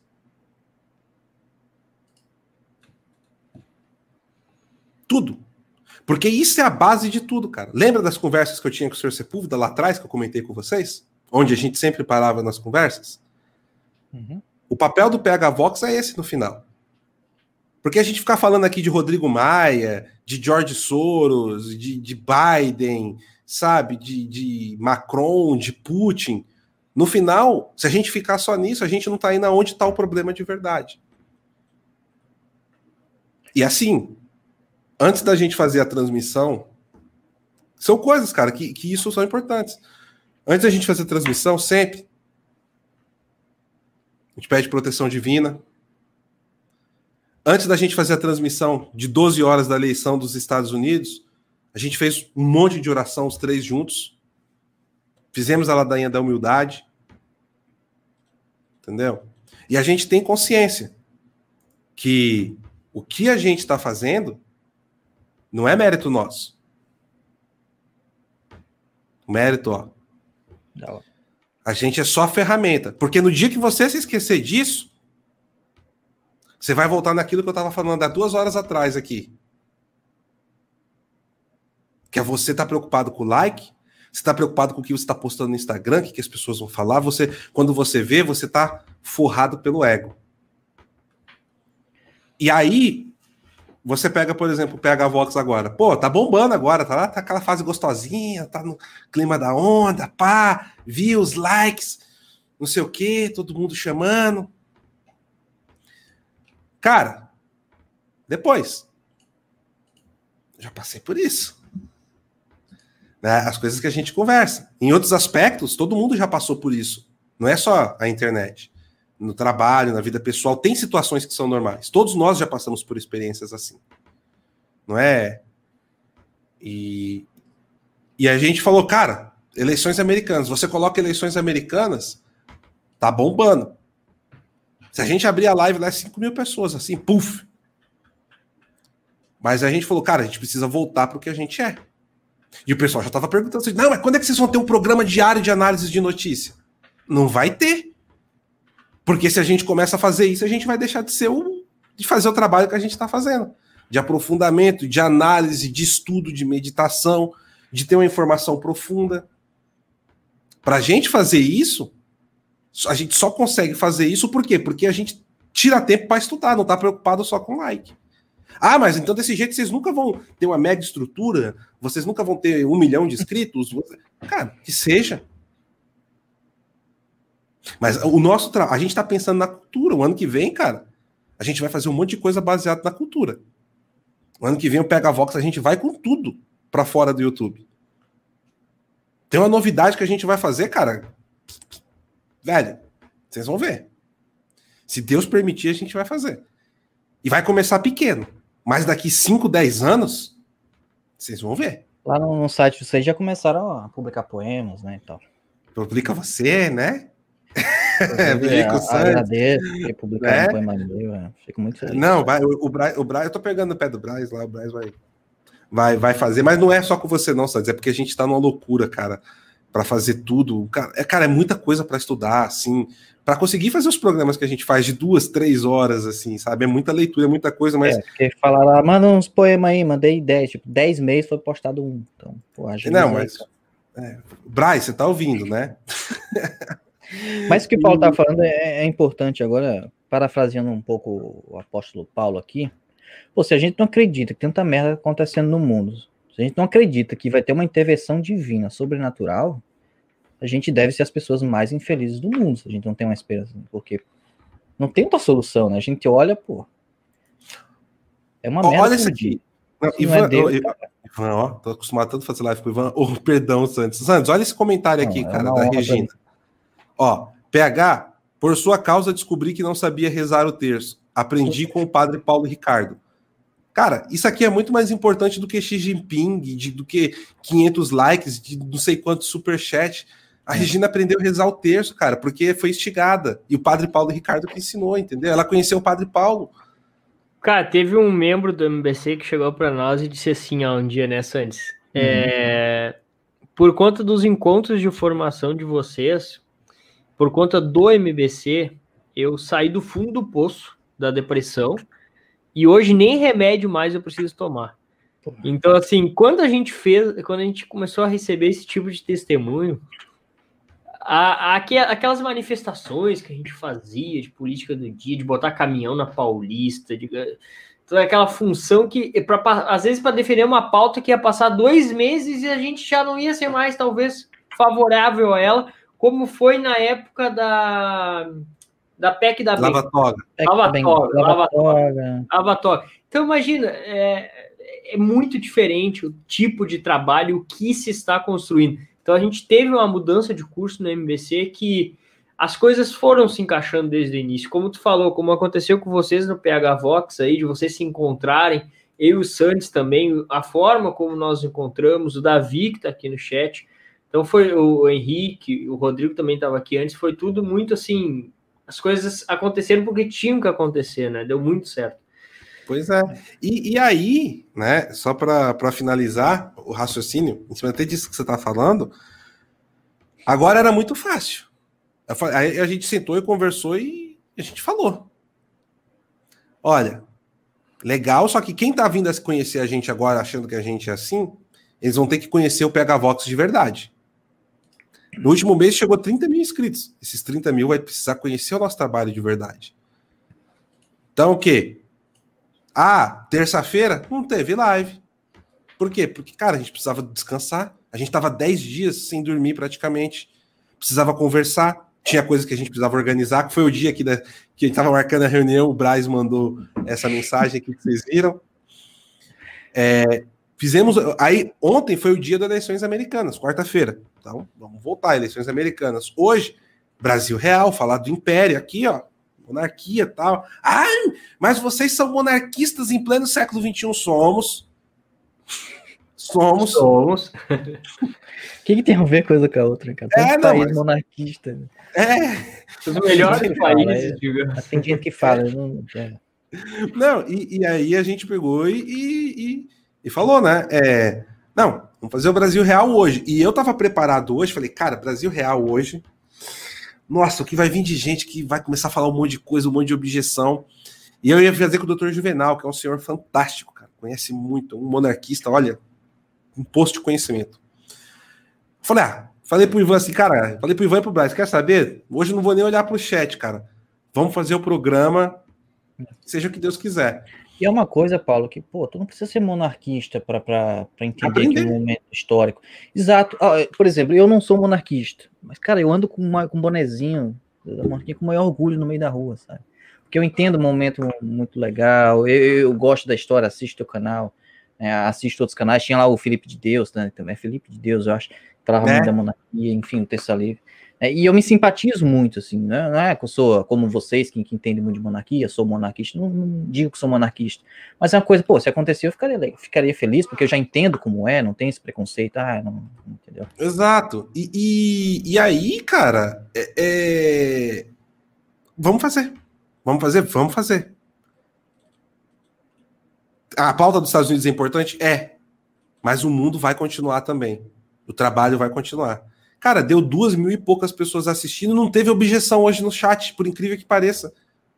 Eu fiquei de cara. O Ivan até mandou mensagem para mim durante o programa. Ele falou: Cara, o que tá acontecendo? Eu falei: Não sei.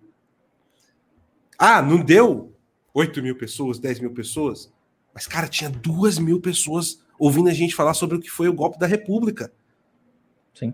E foi um que golpe, professor de história não queria ter esse E na, na hora que você estava fazendo, Paulo, eu estava pensando, é, na hora que eu olhei tinha 1.800, depois eu vi que aumentou mais, mas na hora que eu. Cara, eu fiquei pensando assim: 1.800 pessoas estão entendendo o que é o Brasil de fato agora.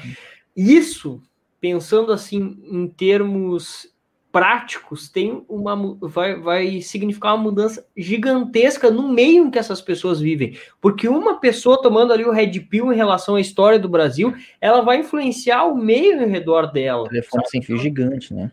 Ah, tá louco, chega muito longe. É, e tu não precisa, é, como eu tá dizendo, ser um militante monarquista para assumir que essa porra é. foi um golpe, foi um, né? E, cara, no mínimo você vai aprender a história do seu país de verdade. Não que o, o, professor maconheiro marxista te ensinou. Sabe? Mas é. E, e, e, depois o que aconteceu? Pô, estourou uma bomba lá da Pensilvânia. Durante o programa, o Ivan mandou: vamos entrar, cara? Vamos. A gente entrou, aí deu lá os 5, 6 mil de audiência, legal. Mas, velho, na boa, quando passar a eleição, a audiência vai baixar. E ok, a gente vai continuar com o nosso trabalho. Com os nossos mapas, com as, os nossos monólogos, com as análises da semana, de, começa com bom dia, termina com boa tarde. E é aí nesse ponto que muita gente se perde, né, Paulo? Porque daí o pessoal começa a fazer só aquilo que dá audiência. E pense comigo, se o nosso povo vive uma degradação cultural é evidente que ele vai dar muito mais audiência para aquilo que, de certa forma, está no imaginário degradante dele atualmente. Uhum. Então, se tu trouxer algo um pouco mais elevado, algo que supere o meio atual, o cara já não vai ficar muito afim. Mas aí fica a questão da resiliência, de continuar lá fazendo, fazendo, até conseguir conquistar o público. Né? Pois é. E porque assim, cara, é vai chegar uma hora, tudo isso vai passar. E aí, na boa, eu não minto para ninguém, não. Vocês mesmo, você está falando, ah, o Paulo é assim mesmo. Eu sou, cara. Eu tento ser o que eu sou na, na frente das câmeras. Eu sou o Paulo. Não tem personagem. E eu vou ser sincero, cara. Eu tô preparando meu espírito para nos próximos, daqui cinco anos, dez anos ou ano que vem, comungar escondido, ir para missa escondido, virar uma não pessoa. Porque o que está vindo por aí não vai ser bonito, não. Não vai ser bonito, não vai ser rápido. E a gente tem que confiar em Deus na promessa de Nossa Senhora. Mas para quem está vendo as cartas lá de Monsenhor Viganô, nós estamos lendo algumas no canal, a palestra lá que o pessoal do, do Centro Dom Bosco fez um trabalho gigante e abençoado de traduzir, dublando aquela palestra de Monsenhor Viganô. Quem não viu, veja. Ele fala ali o que está para acontecer. Com todas e a própria as Bíblia, né, Paulo? A Bíblia. E, pessoal, não vai ser bonito. Não vai ser legal. E a gente que está desperto, se prepara. E, e eu teve um fato muito curioso, muito assim intrigante que é principalmente no meio protestante, se tem muito assim o alarde da, da, do juízo final, né? O pessoal sempre toca muito que tá acabando o tempo, sai uma notícia assim, bah, é o fim dos tempos já e tudo mais. E vai haver perseguição, vão matar os cristãos e tal, mas já tá acontecendo! Não é que vai, já está acontecendo, são milhões de cristãos perseguidos, milhares de cristãos mortos todos os anos por conta de uma gripe. Os caras fecharam as igrejas e os cristãos aceitaram, gente, por conta de uma gripe. Vocês imaginem quando colocarem armas na cabeça das pessoas, quando começarem a matar os cristãos. Quando começarem, não, já está é, acontecendo. Tá, no tá Peru, no Peru, o exército está indo com a metralhadora, enfiando a metralhadora na cara do povo para forçar a tomar vacina. Pois é, e daí essas pessoas que trancaram a igreja, uh, abdicaram da sua fé por conta de uma gripe, vão fazer o quê quando chegar nelas isso? Hum. Esse é o ponto. E aí, aí algumas pessoas podem estar se perguntando agora, com esse negócio que a gente está falando, né? Ah, mas então vou largar tudo, deixa para lá, já vai acontecer? Muitos, muitos cristãos. Não vos conformeis com este século. Mas aí que tá. Aí eu vou falar para vocês uma promessa que eu fiz. Eu me perdi um pouco nela e depois eu voltei. Foi daquela hora que eu me perdi lá que eu comentei lá atrás. Eu pedi para Nossa Senhora fazer o seguinte: eu não quero entender tudo, eu não quero ser o, o cara que vai chegar aqui e falar três, quatro autores de trechos e tal, não sei o quê tem o mérito de quem faz isso. E tem alguns que são macaquea, macaqueadores, como o Maurício falou. E tem outros que são meritórios. Né? A gente até citou o Morgenstern aqui, por exemplo. Tem, tem o Flávio Gordon, sabe? O pessoal do Instituto Borborema. Tem vários. Que são meritórios. E o próprio Braz, o Sr. Sepúlveda. E. Só que assim, o que, que adianta? O que, que eu quero? Falei assim: eu quero ser ferramenta. Então, eu não preciso saber tudo. A única coisa que eu peço nas minhas orações é que eu seja usado como ferramenta do propósito. Cara, que se o meu trabalho for ter ajudado, eu esqueci o nome da, da senhora Regina aqui, a, a, a, a ajudar ela a, a, a, perceber que precisava a rezar o terço, cara, olha a importância de se rezar o terço. Nossa Senhora em Fátima falou: rezem o terço todos os dias. Cara, eu fui uma ferramenta na vida da senhora Regina. E ela pode ser na vida de outro. Vocês estão entendendo? Número de inscritos, views, likes. E tu só consegue fazer isso, né, Paulo? Se tu buscar melhorar a ti mesmo, né? Primeiro. E é difícil. Só, só consegue ajudar os outros por meio do exemplo. Eu percebi isso é, com aquele erro de principiante que a gente comete, que é quando tu começa a tomar red pill, tu começa a enxergar as coisas, tu quer meio que socar a goela abaixo nas pessoas à volta, sabe? Tu quer meio que eles também vejam aquilo que tu vê, aquilo que fez com que as coisas passassem a ter sentido para ti. Só que essas pessoas elas não estão muito interessadas, assim como tu também não estava antes. Estava mais interessado em, na, na baladinha, no, na questão do rock. Eu estava interessado no meu futebol. Eu não estava interessado nisso, assim como elas não estão. E eu percebi que só, eu só consigo fazer ter alguma influência sobre elas para que elas leiam, para que elas vejam o que eu estou estudando também, por meio do exemplo. Se eu melhorar a minha vida sendo transformada e nos meus atos eu demonstrar essa transformação, aí eu começo a influenciar esse meio onde eu tô, né? É, cara. Mas, Paulo, para nós finalizarmos, já estamos chegando aí a quase três horas de Cara, conversa. não, não tem live que eu tô que dura pouco, eu falo demais. Mas sabe, cara, isso tá faltando muito, Paulo. Eu, esse dia eu eu tava olhando alguns vídeos do Dr. Plínio, algumas gravações de áudio, de jantares que ele fazia, cara. Que o próprio Olavo, de conversa assim, que iam à noite. E hoje em dia a gente não tem mais isso e tá faltando, cara. Eu vejo que falta isso às vezes na nossa família. A gente, por conta dessa. De, de não ser assim, às vezes, até não ser a questão das verdadeiras amizades de São Tomás de Aquino, né? De querer rejeitar as mesmas coisas. Tu chega, cara, é só conversinha boba, é só falando mal dos outros, é só Contatinho, contatinho. Cara, eu, eu, eu queria poder hoje sentar com as pessoas numa mesa, assim, num jantar, ter uma conversa longa como essa que nós estamos tendo aqui, Um sabe? ouvir o outro, trocar experiência, ninguém ficar, É. né? Negócios superiores, uma conversa muito superior, sabe? Cara, tem um vídeo que é o professor Gugel, o Olavo Nossa. e outra galera, e outra galera, eu não, não me recordo quem, quem, quem tá todos. Cara, todo mundo conversa e a conversa flui e vai para um lugar assim que. Cara, como é que pode tanta pessoa conversar e o negócio ter, andar? Hoje tu, tu senta com três pessoas, conversa não anda, né? Cada um fala de um assunto, cada um quer falar de si, cada um quer ser o gostoso da, da, da, da mesa e, cara, é, é muito difícil. Pois é, não, mas olha, Dr. Plínio Correia de Oliveira eu recomendo muito, sabe? É. Procurem lá, pessoal, IPCO, Instituto Plínio Correia de Oliveira. O, o Jobson tá até indicando aqui também. Procura, IPCO. Tem umas boas produções né, literárias. né? Tem várias gravações dele contando histórias em mesas de jantar muito boas. Eu, eu lembro o dia que eu apresentei o Dr. Plínio pro Sandy, você lembra? Sandy? Lembro, foi no, no- Apresentou mesmo, assim, de, de me presentear com obra. Foi lá no CEPAC, né? Foi no CEPAC. Eu li o livrinho lá da Baldeação Ideológica, sensacional. É, pois é, eu falei, ah, eu falei, não, você tem que conhecer tal. Ele, ah, isso aqui, falei, tá aqui. Eu fui lá na banca, assim, peguei o livro, Todd, presente pra você. São produções muito humildes, né? Assim, pô, livro com grampo no meio, né? Nem brochura, assim. Tem... e- Mas, pô, o conteúdo é nível máximo. Pois é. Paulo, quer deixar alguma mensagem final aí pro pessoal? O Ivan tá dizendo aí que a gente pode contar com ele para fazer esses encontros, então vamos organizar isso aí É, sim. Eu já te chamei várias vezes. Vamos fazer um chá aí, a gente entrar numa live privada, só pra bater. Os caras Cara, são vamos. estrela demais, são Que difíceis. estrela.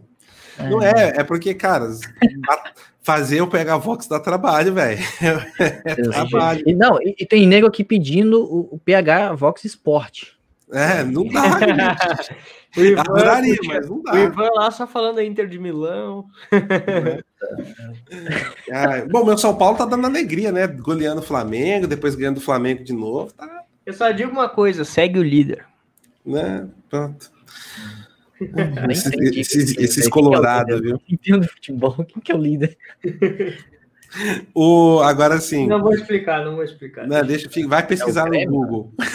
Eu Grêmio, fiquei, eu, fiquei, eu fiquei só olhando vocês falando de música antes, pô, agora. Não, mas, é, é gente- o Grêmio, é o Vasco que é o líder? É o Inter, pô. O Santos é, ele é, ele é, só pra vocês entenderem, ele é nordestino, mas ele é gremista e toma chima- mais chimarrão que eu. Gremista não praticante. Mas, gente, assim, recado final que eu falo para vocês. É, mesmo que você não tenha um lado espiritual, é, às vezes vocês acham que eu fico parecendo com um papo de pastor, já vi gente falando isso, né? Mas não é, gente. É porque é aí que está o, o- o ponto principal de tudo. Tudo vai vir depois disso daí. Não é, não é isso. Você pode estudar quanto você quiser, ler quantos livros você quiser sobre comunismo, infiltração cultural, revolução tal. Vai chegar uma hora que você vai bater nesse ponto que eu estou falando nos estudos. Não tem como, não tem como, você vai chegar aí. Senão você vai ficar numa lacuna que você não vai pre- compreender a realidade. Aí você vai virar liberal ou anarquista, ou é, como é que é? Anarcocapitalista, né? Anarcocapitalista ou liberal. Ou seja, você vai olhar tudo por um, por um prisma que vai deixar você cego. E a Então, gente tem que se educar para ser cidadão do céu. Né? Exatamente. Então, pessoal, o que eu falo para vocês, eu deixo aqui de mensagem é: estudem, acreditem mais no discernimento de vocês também, mas não esqueçam de sempre sentar no ombro dos gigantes.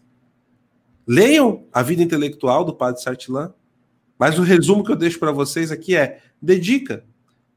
Os primeiros 20 minutos, assim que você abrir o olho, em vez de você pegar o celular, ora, reza o terço, faz as suas orações pessoais.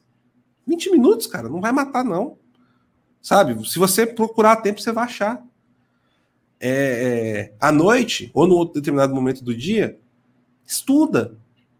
Se você não tem tempo para ler um livro que você gostaria de ler, tem um monte de livro, lê cinco páginas por dia. Dez páginas por dia. Tem tempo sim. Esse negócio É, de dizer que cê- não tem tempo é mentira. Você vai para academia, bota o coffee para ouvir aqui, ó. Vamos ver se o Olavo é esse louco mesmo, todo mundo fala. Pega aí as gravações das reuniões do Dr. Plínio, vai ouvir. Você vai é ver ele com aquela cara de veneno vozeirão que ele tinha, né? Vai lá ouvir as aulas do Dr. Plínio. Eu fiz aqui um, um propósito de ler 10 capítulos da Bíblia por dia. Parece muita coisa, mas não é, pessoal. Em menos de meia hora você lê 10 capítulos por dia. Em três meses você lê toda a Bíblia. Pois é. Às vezes tu abre no Salmo, assim, em duas páginas tem dez capítulos. É, exato. Então, assim, invistam em vocês. Parem de dar tanto crédito para fora. Invistam em vocês. E, e o- aí você vai lá assistir o PH Vox, vê se a gente tá falando as coisas que presta mesmo. Se não tiver, cobra da gente. E isso para todos. Não fiquem esperando que salvador da pátria. Você vai pode, você é o salvador da pátria da sua casa, da sua família, dos seus filhos, dos seus sobrinhos, da sua esposa, do seu marido. A minha esposa foi a minha salvadora da pátria. Entendeu? Ela não ficou esperando de político, de governo, de não sei o quê. Tudo isso vem depois. Então, eu vou terminar aqui com o que eu sempre falo nas lives, porque é importantíssimo. Resiliência. Joelho no chão. A maior arma do cristão na mão, o Santo Terço. É isso. Perfeito, Paulo. Foi incrível a conversa contigo aí, como sempre, né? Então, ah, cara, vamos marcar de novo aí, vamos marcar umas conversas privadas, vamos marcar umas conversas públicas aqui de novo. E muito obrigado aí por tudo, cara. Tu tem feito um trabalho incrível pro Brasil, né, cara? Não é só para a direita conservadora, como o pessoal gosta de dizer. Tem transformado a vida das pessoas e segue firme aí. O que tu precisar de nós, pode contar conosco. Tamo junto, meu velho. Mas é. O mérito é lá de cima e eu não poderia fazer sem os meus companheiros aqui de jornada, né? Braz, o Ivan, o senhor Sepúlveda. Vocês também, né? Tá todo mundo junto. É um, é um trabalho meritório conjunto. Pessoal, 50% do PH Vox passou aqui hoje, né, mas a gente vai zerar, né? Tem o. Tem o. Tem o. Pô, sem o Sepúlveda na terça e depois a gente vai marcar, com marcar com o braço. Tem mexão, Maurício, hoje? Tinha um mexão? É, a gente vai. A gente pede pro pessoal curtir o vídeo aí, que é muito importante, tá? A gente tá começando um canal, então esses likes aí nos ajudam bastante ao nosso vídeo ficar bem ranqueado. Ah, quem ainda tem gente que está assistindo, talvez não esteja inscrito, inscreva-se nesse canal, inscreva-se no canal de cortes, envie o e-mail lá pro ouvinte. ponto, ah, saia da e também na descrição tem o nosso grupo do Telegram para vocês ficarem sempre atualizados com todas as informações. É, pessoal, então a gente vai ficando por aqui. Agradece demais a audiência de vocês, já é quase uma hora aí. E durmam bem aí, tenham uma ótima sexta-feira e que Deus esteja com todos vocês. Forte abraço, beijão a todos.